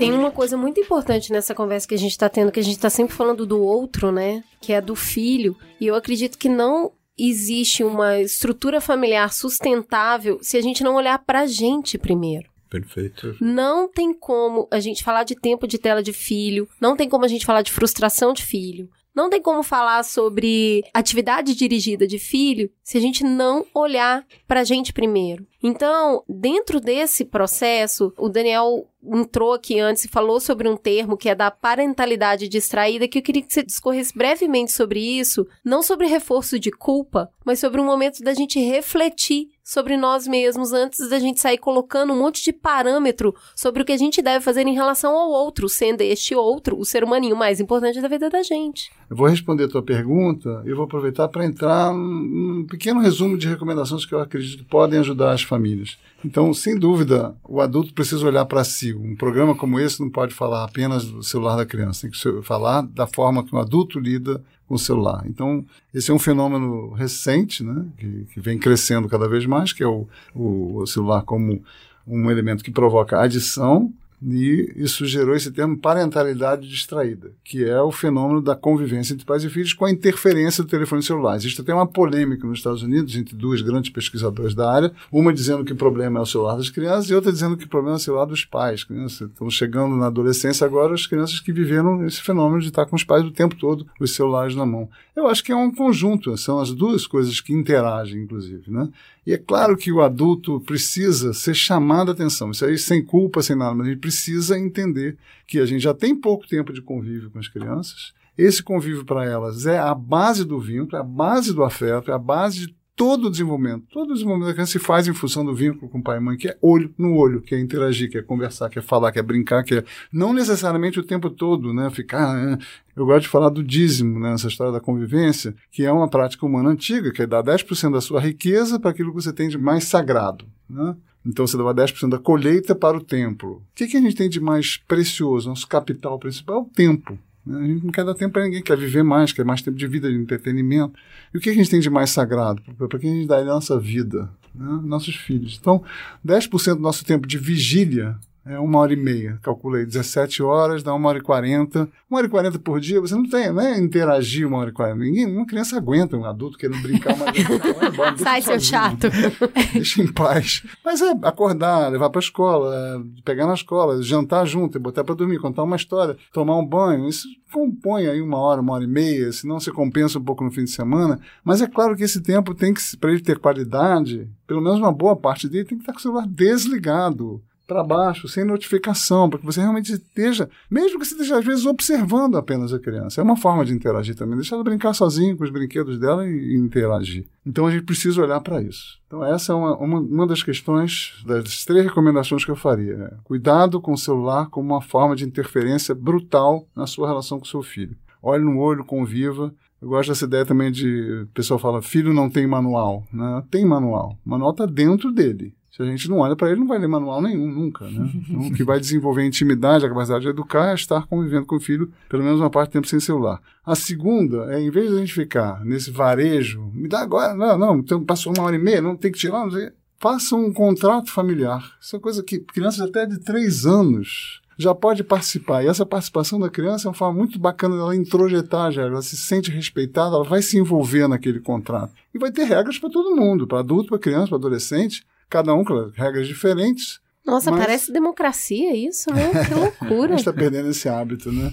E esse contrato pode ser impresso, estar tá na parede, criança que não assina, bota o dedão, assina mesmo, gente. Faz ali, coloca tempos sagrados, por exemplo, refeição não pode ter celular. Espaços sagrados, a coisa mais louca que existe, botar televisão em quarto de criança. Isso é uma loucura. Hoje em dia a criança pode ver Bob Esponja às três da manhã, sabe lá o que, é que ela está fazendo, se está dormindo, ela vai ligar a televisão se ela acordar. Isso é loucura tempos sagrados, espaços sagrados e uma correspondência do tipo, por exemplo, para cada hora de tela, então tá, fica uma horinha brincando com os teus brinquedos, com Lego, com boneca, ou melhor ainda, fica uma hora na pracinha. Aí tem toda essa questão do coletivo, porque é muito difícil tirar uma criança de casa, se a cidade é violenta, se ela mora numa favela, numa periferia, num bairro que tem muito assalto, né? ou então que a mídia fica empurrando essa ideia de medo, de medo. No Rio de Janeiro, quem mora na, nas áreas mais, mais tranquilas da cidade, as áreas ricas, acha que mora na favela, né? porque a mídia coloca esse medo todo. Então, nesse sentido, para você ir para a natureza, que é uma, uma coisa fundamental, inclusive está no nosso manual, recomendo os nossos ouvintes é, acessem esse manual Criança e Natureza da Sociedade Brasileira de Pediatria. Eu acho que você tem que fazer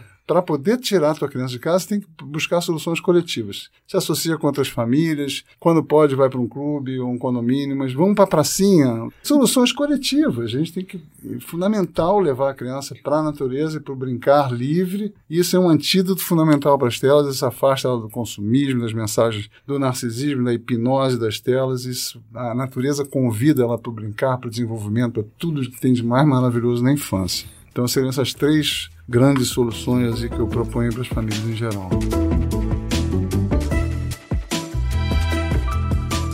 Então, para encerrar uma última polêmica, a gente está falando muito sobre tempo de tela. Vamos encerrar com uma polêmica sobre qualidade de tela. Que tipo de coisa que é interessante que as crianças assistam? Vamos escutar a Natália Pontes. Outro ponto de questão ética é pensar que toda vez que você está desenvolvendo um conteúdo que é voltado para a criança, você tem que tomar muito cuidado na forma que você vai expor a informação. Então, a gente sabe que, principalmente a primeira infância, as crianças ainda estão formando seus laços de confiança, de, de crença, de relacionamento. Então, elas são muito suscetíveis a maus exemplos, né? Então tem que tomar muito cuidado com isso. Eu acho que todo conteúdo é, infantil ele tem que ser isento de qualquer outra coisa que não seja a promoção de valores, a divulgação de conhecimento educacional. E todo mundo que trabalha com esse conteúdo, que trabalha inclusive com propagandas que são voltadas para criança, tem que ter isso sempre em mente, que a gente está mexendo com um público que é tribo, né? Todo mundo ajuda nessa criação dessa geração que vem aí. Então a gente tem um trabalho de muita responsabilidade quando se fala nesse público.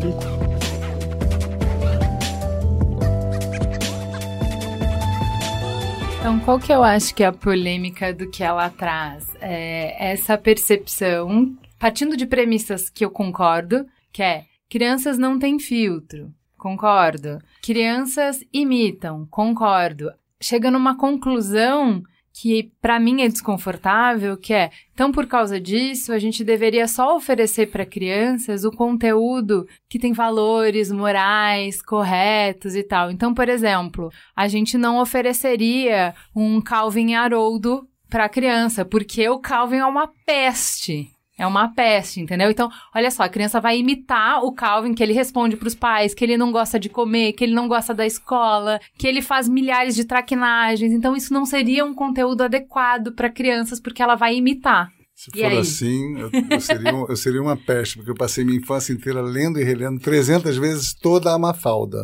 Ah, eu amo. Que era uma peste. Do, não, ela não é uma peste, ela é uma né? questionadora. Né? Então, mas eu acredito que, de novo, quem que é o curador desse conteúdo? É, São os pais. Então, assim, esse, é, é, o Haroldo o Calvin, a Mafalda, pode ser educativo para os pais que percebem aquilo como um processo educativo e podem não ser para outros. Então, assim, os parâmetros, eu costumo falar que o trabalho da parentalidade é curadoria. É curadoria, é ao que você vai expor os seus filhos, como tela, livro, gente, espaço físico. O seu trabalho é ser curador. A sua curadoria vai passar pela sua trajetória de vida e pela forma como você vê o mundo. Então, o que é um bom conteúdo para um pode não ser um bom conteúdo para outro. Depende do curador. Mas Esse isso está ponto... posto. Mas o que eu quero saber de vocês, que é a polêmica, hum. é: mas e aí, dado que a criança é permeável, Dado que a criança imita, que tipo de coisa que é interessante? Como é que a gente lida com essa informação? Um ponto interessante, Ju, é que na fala da Natália a gente falou só do quê.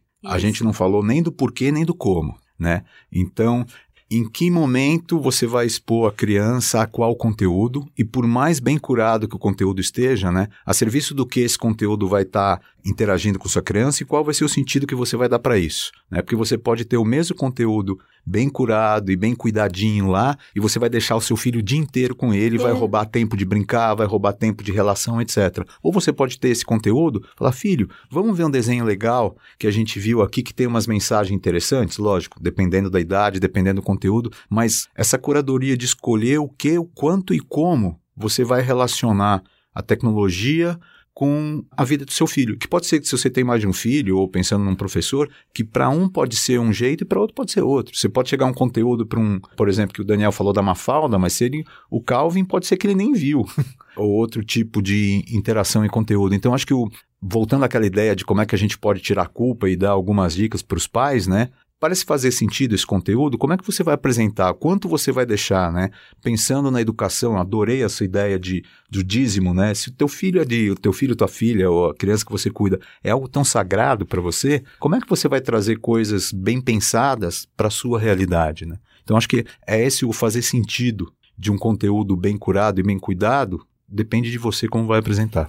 A gente tem que tomar muito cuidado com essa pureza, né? essa sensação de pureza. Né? Então, ah, eu não vou nunca dar, todo, tanta gente morde a língua, né? nunca vou dar açúcar para uma criança de menos de dois anos, não vou deixar meu filho, nunca vai provar refrigerante, tudo acontece antes dele nascer. Né? Depois que nasce, a gente muda.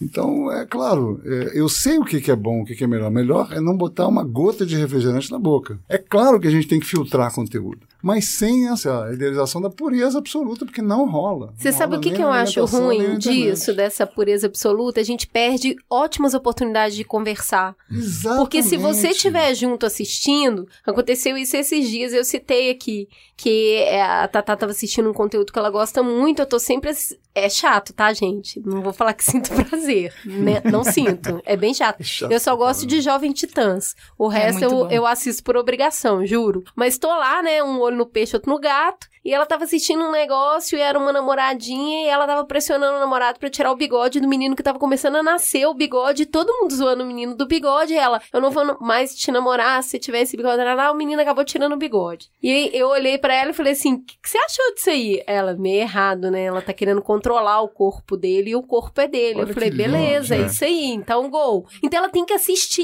isso pra gente É. conversar sobre isso. Então, me- o que me incomoda é a higienização absoluta do conteúdo, que é essa coisa assim, só ele só vai ver crianças que se comportam otimamente bem, que Só respeitam, to, maravilhosos. só, eu só eu preciso passar bons valores e bons costumes. E assim, o exemplo que a Cris acabou de trazer, jovens titãs, eles se batem, eles tiram sarro um do outro. Não é exatamente o que a gente tá ensinando para as crianças. Mas cara, isso é mundo também, isso Faz parte também da faz parte do que está dentro da criança, que é a raiva tá dentro da criança, a birra tá dentro da criança, é, todas essas coisas estão dentro da criança. Então, assim, eu acho que apresentar nos conteúdos só uma coisa que é completamente moralizadora, porque ah, a criança vai imitar. Então, a Peppa Pig não, porque ela é desobediente, então não pode ver Peppa Pig. Eu acho que Cada um vai criar os seus critérios. Mas o que tem que se discutir, o que me interessa debater, não é o que, que pode e o que, que não pode. É se a gente vai higienizar o conteúdo a ponto de que, ah, se ela não tem filtro, então vamos colocar só um mundo cor-de-rosa pra ela. Exatamente. Não, e você perde a oportunidade de, através da curadoria, conteúdo, solução para conteúdo é assistir junto, jogar junto e, e desenvolver até o pensamento crítico das crianças. Tem que ver quanta coisa ruim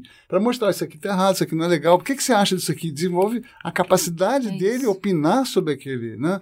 Eu tenho uma história em relação a isso que é sensacional. O meu enteado, né, que está fazendo com que eu possa errar de novo. Oi, Pedro, tudo bem? Eu sei que ele está ouvindo isso. e a Carol, a mãe dele também. Tava numa festa de pijama no aniversário dele há um ano atrás. E eram 15 meninos. Bagunça inacreditável. Uhum. 15 meninos, de, não, de 8 anos. Nossa, decibéis. Uma loucura. Aí depois de quatro horas de festa, nós dormir, tá todo mundo deita no quarto, na casa do pai dele. Eu tava lá, família mosaico, né? A namorada do pai, a minha namorada, a Carol, que é a mãe dele. E aí, todo mundo tentando fazer eles dormirem calados, a boca eles gritando, ah, tumulto total. Eu, "Ah, agora eu vou entrar. Eu, técnico da infância aqui, dá licença. Cheguei na porta do quarto e comecei a gritar: Eu vou contar uma história incrível pra vocês, vocês nunca ouviram uma história dessa. Eu tava pensando em contar uma história de terror. Vai ser muito legal, cala a boca, todo mundo silêncio, um minuto. Aí eu fiquei insistindo, teve uma hora que houve um silêncio e eu ouço meu enteado falando, virando pro menino do lado, falando assim: Não é muita bola não, que ele só fala de amizade, respeito e comida saudável. Não. Retirei minha trouxinha, fui, fui pra cozinha chorar, porque realmente é um fracasso total. Gente, higienização, a criança ela vê que aquilo não é nem real. Exato, é o isso. mundo- é, o conteúdo a gente tem que ver junto e jogar junto, é a melhor coisa. Eu, Eu gosto que- muito da gente, uma vez escutando Atirei o Pau no Gato, eu falei, você já percebeu que essa Chica é uma sacana?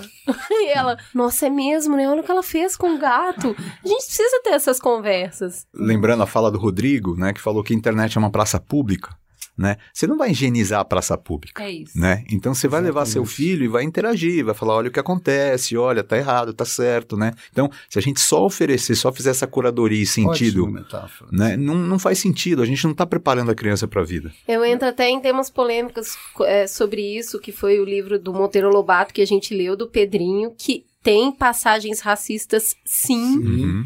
que são importantíssimos, na minha opinião, na minha curadoria de conteúdo, para mostrar e falar, tá vendo? Isso não é mais aceito. Isso tá aqui nesse livro infantil que foi escrito em tal época e olha como nós evoluímos, porque isso aqui hoje não é mais aceito. Então eu acho que não é apagar, é a gente colocar e conversar e falar, tá vendo que uma canção de Niná era sobre bater num gato? Tá vendo que Exatamente. hoje a gente não faz mais isso? Então a gente evoluiu como sociedade. Então, é- essa conversa ela precisa acontecer pra, até para nós como pais entendermos que sim, a gente ultrapassou algumas coisas sim. E a metáfora que o Jorge fez é fundamental, é muito legal, porque da mesma forma que você não pode higienizar uma praça pública, você não pode higienizar também a internet, a sujeira da praça pública comprovadamente faz bem a criança. Uhum. Da mesma forma que um É. pouquinho de sujeira na vida é, é real, Cria é a vida anticorpos. É. É A gente, a gente tem que ajudar ela criar esses anticorpos. É, eu acho que é isso. Esse paralelismo com o anticorpo é muito bom. Porque é a mesma aflição que me dá, sabe? Ah, só pode assistir Daniel Tigre, que ensina a respeitar os papais e a ser uma boa criança. Ah, gente, que inferno isso também, Amizade, respeito comida saudável. É, pô.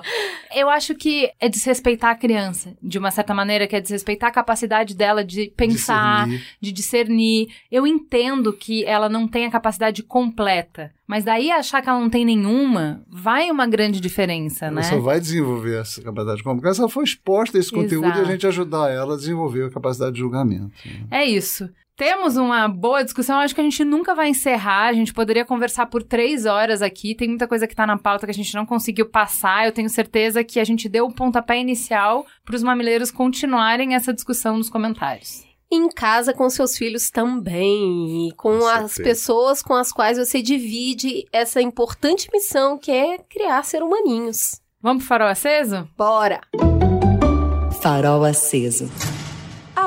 Mamileiros e mamiletes que tem catioros! Cris, semana passada a gente conversou sobre o Snoopy, o seu cachorrinho. Sim, que é pequenininho, mas faz uma bagunça de cachorro grande. E é bem disso que eu queria falar. Conta pra gente um pouquinho dessas bagunças que fizeram você ter certeza que o Snoopy estava possuído no ritmo da ragatanga. Ó, cada bagunça é uma história, mas a história central, né, divisor de águas na vida do Snoopy é o Amos. O Snoopy passou a gravidez inteira em cima da minha barriga, esperando pra ver o que, que ia acontecer. E ele, depois que o Amos nasceu, ele ficou muito chateado, muito decepcionado, e ele acha que o Amos é um cachorro que concorre com ele. Nessa vibe toda, vou me vingar desse cachorro novo, ele fez uma bagunça que foi simplesmente derrubar tudo que tava na parte de cima da casinha dele, que nada mais é que os nossos livros, porque ele dorme na prateleira final da estante, na mais próxima do chão. Ele conseguiu puxar um livro e ele comeu um livro inteiro. A hora que a gente chegou, a casa estava uma zona. Um intelectual, seu até o seu cachorro é intelectual, né, Cris? As pessoas às vezes estão pensando, como assim tem uma estante de livro e cachorro junto? É, essa é a minha casa. Mas é isso. O recado que a gente tem hoje é para os cachorros terem bastante energia pra brincar, pra passear, inclusive pra aprontar, pra comer os seus livros, eles precisam estar bem saudáveis. Totalmente, porque cachorro com pulga é ruim pro cachorro e é ruim pro bebê que fica agarrado no cachorro. Carrapato, então, deixa o bichinho tão moado. É por isso que o Seresta é legal. É uma coleira que protege o cachorrinho antes da primeira picada. São oito meses de proteção. Pro cachorrinho e pra sua família. Para saber mais sobre a campanha, acesse o Facebook da Bayer ou o Instagram, arroba BayerPet. Vamos então pro farol aceso. A Ju teve que sair correndo, mas a gente vai conversar aqui com os convidados e entender o que eles têm pra indicar. Diz pra gente, Daniel, o que, que você tem de bom pra recomendar pra galera? Bom, para continuar pensando e refletindo sobre a infância e trabalhando nessas questões que a gente viu aqui, eu sugiro o meu Instagram e meu Facebook, Pediatria Integral BR, no Instagram. Infelizmente alguém tinha pego o Pediatria Integral, alguém lá na, na América Central. E no Facebook, Pediatria Integral. Vai ser muito bom ter vocês lá com a gente e onde eu faço todas essas discussões. E outra coisa que também eu indicaria seria a palestra espetáculo que eu criei com a, uma atriz da Globo, Flávia Reis, uma atriz cômica. A gente traz todo esse conteúdo sobre maternidade, paternidade, infância, criação de filhos, infância de uma forma mais coletiva também. E ela vai entrando na palestra com papéis, com sketches de mães, mães malucas, mães legais, mães inseguras, mães bacanas, enfim, é uma. É, uma basicamente uma mãe só essa aí que você falou. Exatamente. Essas diversas facetas. E é uma coisa muito engraçada, muito leve, muito bacana e ao mesmo tempo reflexiva. A gente vai vir para São Paulo, vai, vai pelo Brasil inteiro. Fiquei sabendo que você tem uma banda pra recomendar também. Também, também, né? O... Mas essa banda é de quem? Quem me trouxe a- o conhecimento do Mamilos foi meu filho, o Ilan, Ilan Becker. E quem deu a dica para ele foi o Chico, Chico Lira, que é o colega dele de banda. Ilan, um beijo muito carinhoso pra você. Chico, um beijo muito carinhoso. Parabéns por ter piramidado o Ilan. Ilan, parabéns por ter piramidado o papai. Obrigado por ter apresentado essa pessoa tão legal pra gente, que é o seu pai. Um beijo muito carinhoso e vamos juntos. E eles têm uma banda chamada Grão Mestre, que tá Olha. também no YouTube, no Instagram, Instagram 2000. E é uma banda de hip hop jazz, assim, tá sendo super elogiada. Uau, vou criativa. ouvir isso, hein? Que massa, eu curto esse estilo. Jorge, o que, que você tem pra indicar pra gente? Ah, a gente falou bastante de tela, a gente acabou não falando de livro, né? E minha filha não teve tela e teve muito livro, é uma leitura ávida. Então a dica, assim, trocar livros, seja lá quanto lê os seus filhos, né? É fazer uma biblioteca. A gente já fez uma, uma biblioteca no prédio infantil e trocar livros e não gastar dinheiro com livros e compartilhar livros. É uma coisa muito legal e é que as crianças que começam a ler e curtir isso acaba virando um hábito. E nessa linha, um, um livro que eu li, gostei bastante, a gente falou um pouco sobre ele hoje, chama Educar na Curiosidade. É de uma pesquisadora canadense, chama Catherine Lecuyer, e tem a apresentação da professora Maria Elizabeth Almeida, da PUC, professora doutora da PUC. É um livro bem interessante nessa linha de como é que a gente pode manter a curiosidade das crianças no processo educativo. É uma coisa muito rápida, eu esqueci, na verdade, muito importante é indicar os dois manuais da Sociedade Brasileira de Pediatria, um sobre Onde as pessoas acessam? Muito fácil, é só botar SBP, dois pontos, Infância Digital, Manual Infância Digital e SBP, dois pontos, Criança e Natureza. São dois manuais elaborados pela sociedade, segundo em conjunto com o Instituto Alana, que falam exatamente dessas questões, da relação da criança com a tecnologia digital, com as telas, com recomendações para professores, para eh, familiares, para as próprias crianças e adolescentes, e mesma coisa no Criança e Natureza, recomendando brincar, eh, convívio com a natureza como elementos fundamentais da infância e com recomendações para todo mundo, para pediatras, professores, familiares e crianças. Muito, muito bacana. Eu tenho duas indicações. Eu vou voltar a indicar o Mamilo 124, a importância do brincar. Eu gosto muito desse conteúdo. Eu acho que ele é um conteúdo complementar a esse aqui que a gente está fazendo hoje. É muito bonito esse programa. Eu vou indicar Jovens Titãs, que é um desenho que eu curto bastante. Assisto com a Tatá e a gente ri, discute muito sobre as coisas que acontecem ali com a turminha do barulho. Eu acho realmente divertido aquilo. E eu vou indicar música, porque se tem uma coisa que eu acho que ajuda a substituir a televisão dentro de casa é deixar sempre o som ligado. E que tempo bom para se viver que tem tanta música, não só infantil como música para adulto, que faz parte da família, né? Então a gente, eu já falei isso aqui outras vezes, a gente divide muito lá em casa o tempo de música para cada um. Então cada um escolhe a sua playlist, dá um play e depois um acaba ouvindo a playlist do outro, óbvio. Mas Mundo Bita, Pequeno Cidadão, Adriana Partimpim, Pé de Vento. Aí tem tanta coisa legal pra ouvir, sabe? Pra deixar um sonzinho, pra dançar, pra mexer o corpo, pra cantar, porque cantar junto com os filhos é muito legal. Então eu acho que isso também ajuda a trazer outras ferramentas pro dia a dia que podem substituir a tela. Saltimbanco, Chico Buarque. Sim, tem muita coisa legal, tem muita coisa e de uma qualidade de composição muito boa. Então eu indico música para ouvir também. Ai, música de brinquedo do Pato Fu, que a gente adora também. É muito legal.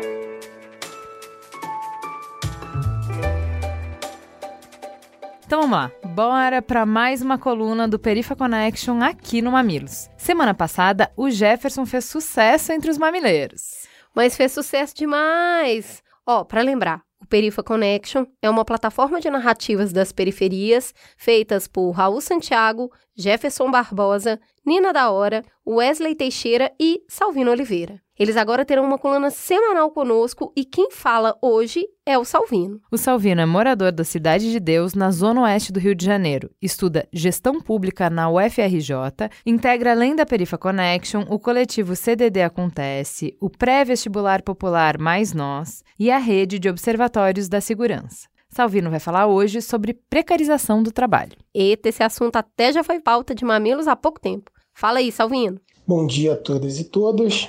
Essa semana eu estava lendo o caso de um jovem, Tiago de Jesus Dias, que trabalhava em um desses aplicativos de entrega em São Paulo e teve um AVC na última segunda-feira, dia 8, e faleceu. As pessoas que estavam próximas ao Tiago alegam que a empresa na qual ele trabalhava foi, no mínimo, negligente. Primeiro, por ter negado socorro ao Tiago, e segundo por não ter avisado as autoridades para que estas pudessem socorrê-lo. E essa situação muito emblemática me fez refletir sobre a situação que nós vivemos hoje do trabalho no Brasil e principalmente do trabalho para uma juventude favelada e periférica. E eu cheguei ao entendimento de que essa precarização, essa uberização que a gente tanto tem debatido hoje em dia e que vem se intensificando e se alastrando cada vez mais, acontece há muito tempo já nas favelas e periferias. E eu pensei em exemplos próximos a mim que pudessem exemplificar isso. A minha avó,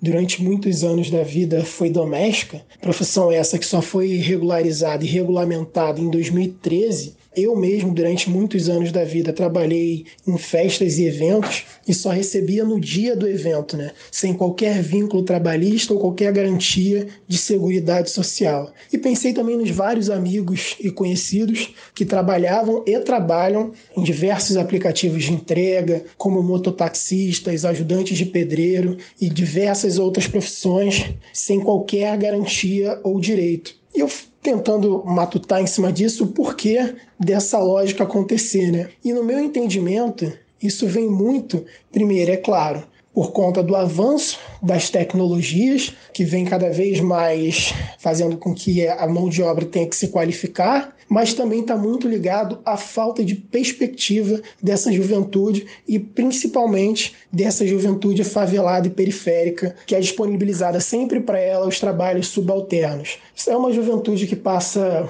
majoritariamente a vida em colégios públicos muito precarizados e que lhes é imposto uma posição de subserviência. É a posição do pedreiro, da telemarketing, da manicure, do entregador. E não que isso seja ruim. Se o jovem tem como sonho ser pedreiro, bacana, que ele seja o melhor pedreiro do mundo. O problema surge quando lhe é imposto, lhe é possibilitado apenas essa profissão de subserviência e não, por exemplo, a possibilidade de ser um médico, um matemático, um astronauta ou qualquer coisa que ele queira ser. Isso é muito problemático porque a gente tem toda uma juventude que vem cada vez mais sofrendo de depressão e de esgotamento físico e mental e que não se sabe o que fazer. E eu tenho para mim hoje que um dos principais desafios do Estado para combater não só essa precarização do trabalho, mas todo esse adoecimento dessa juventude, desses mais de 4,1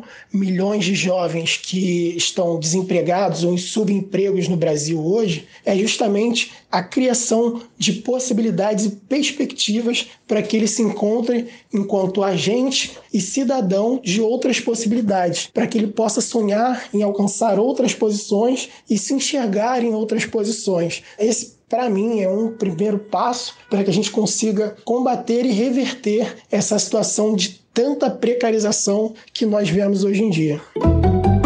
Fala que te escuto.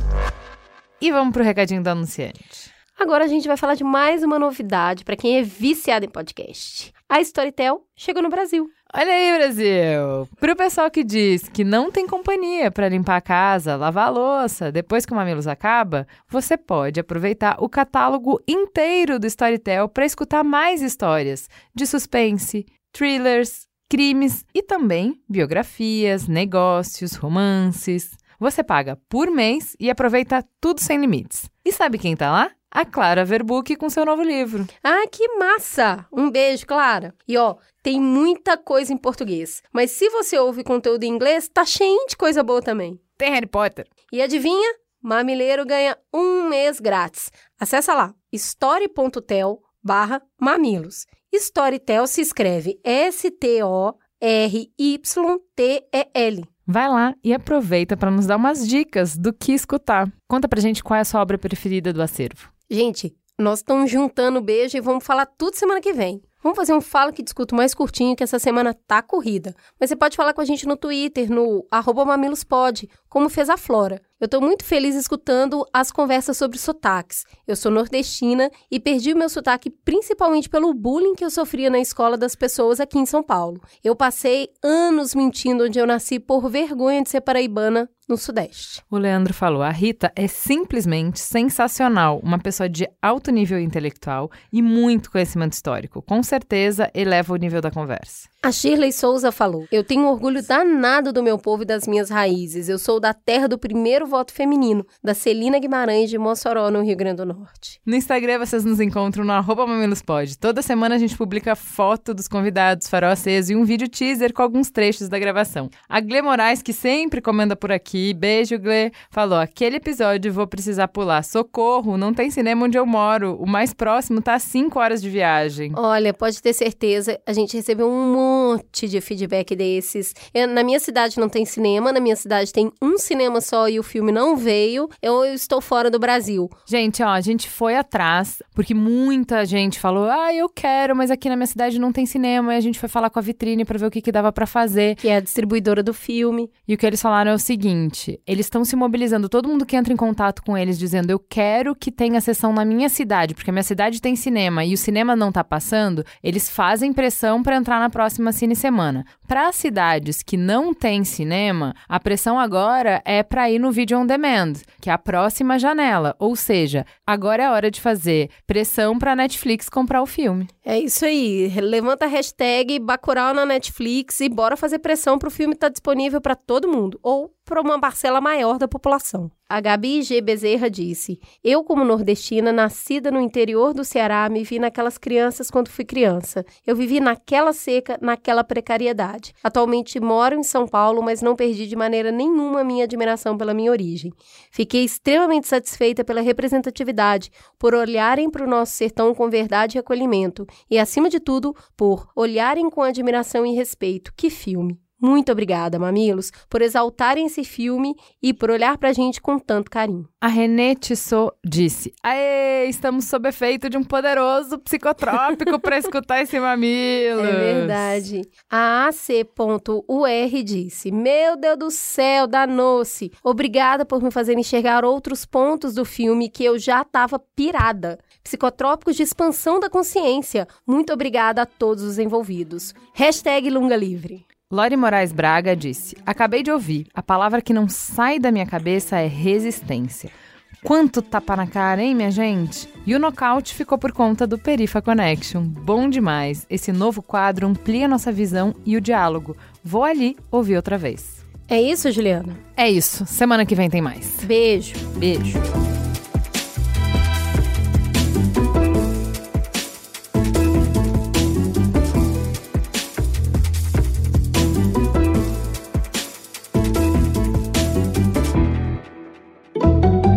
Mamilos jornalismo de peito aberto.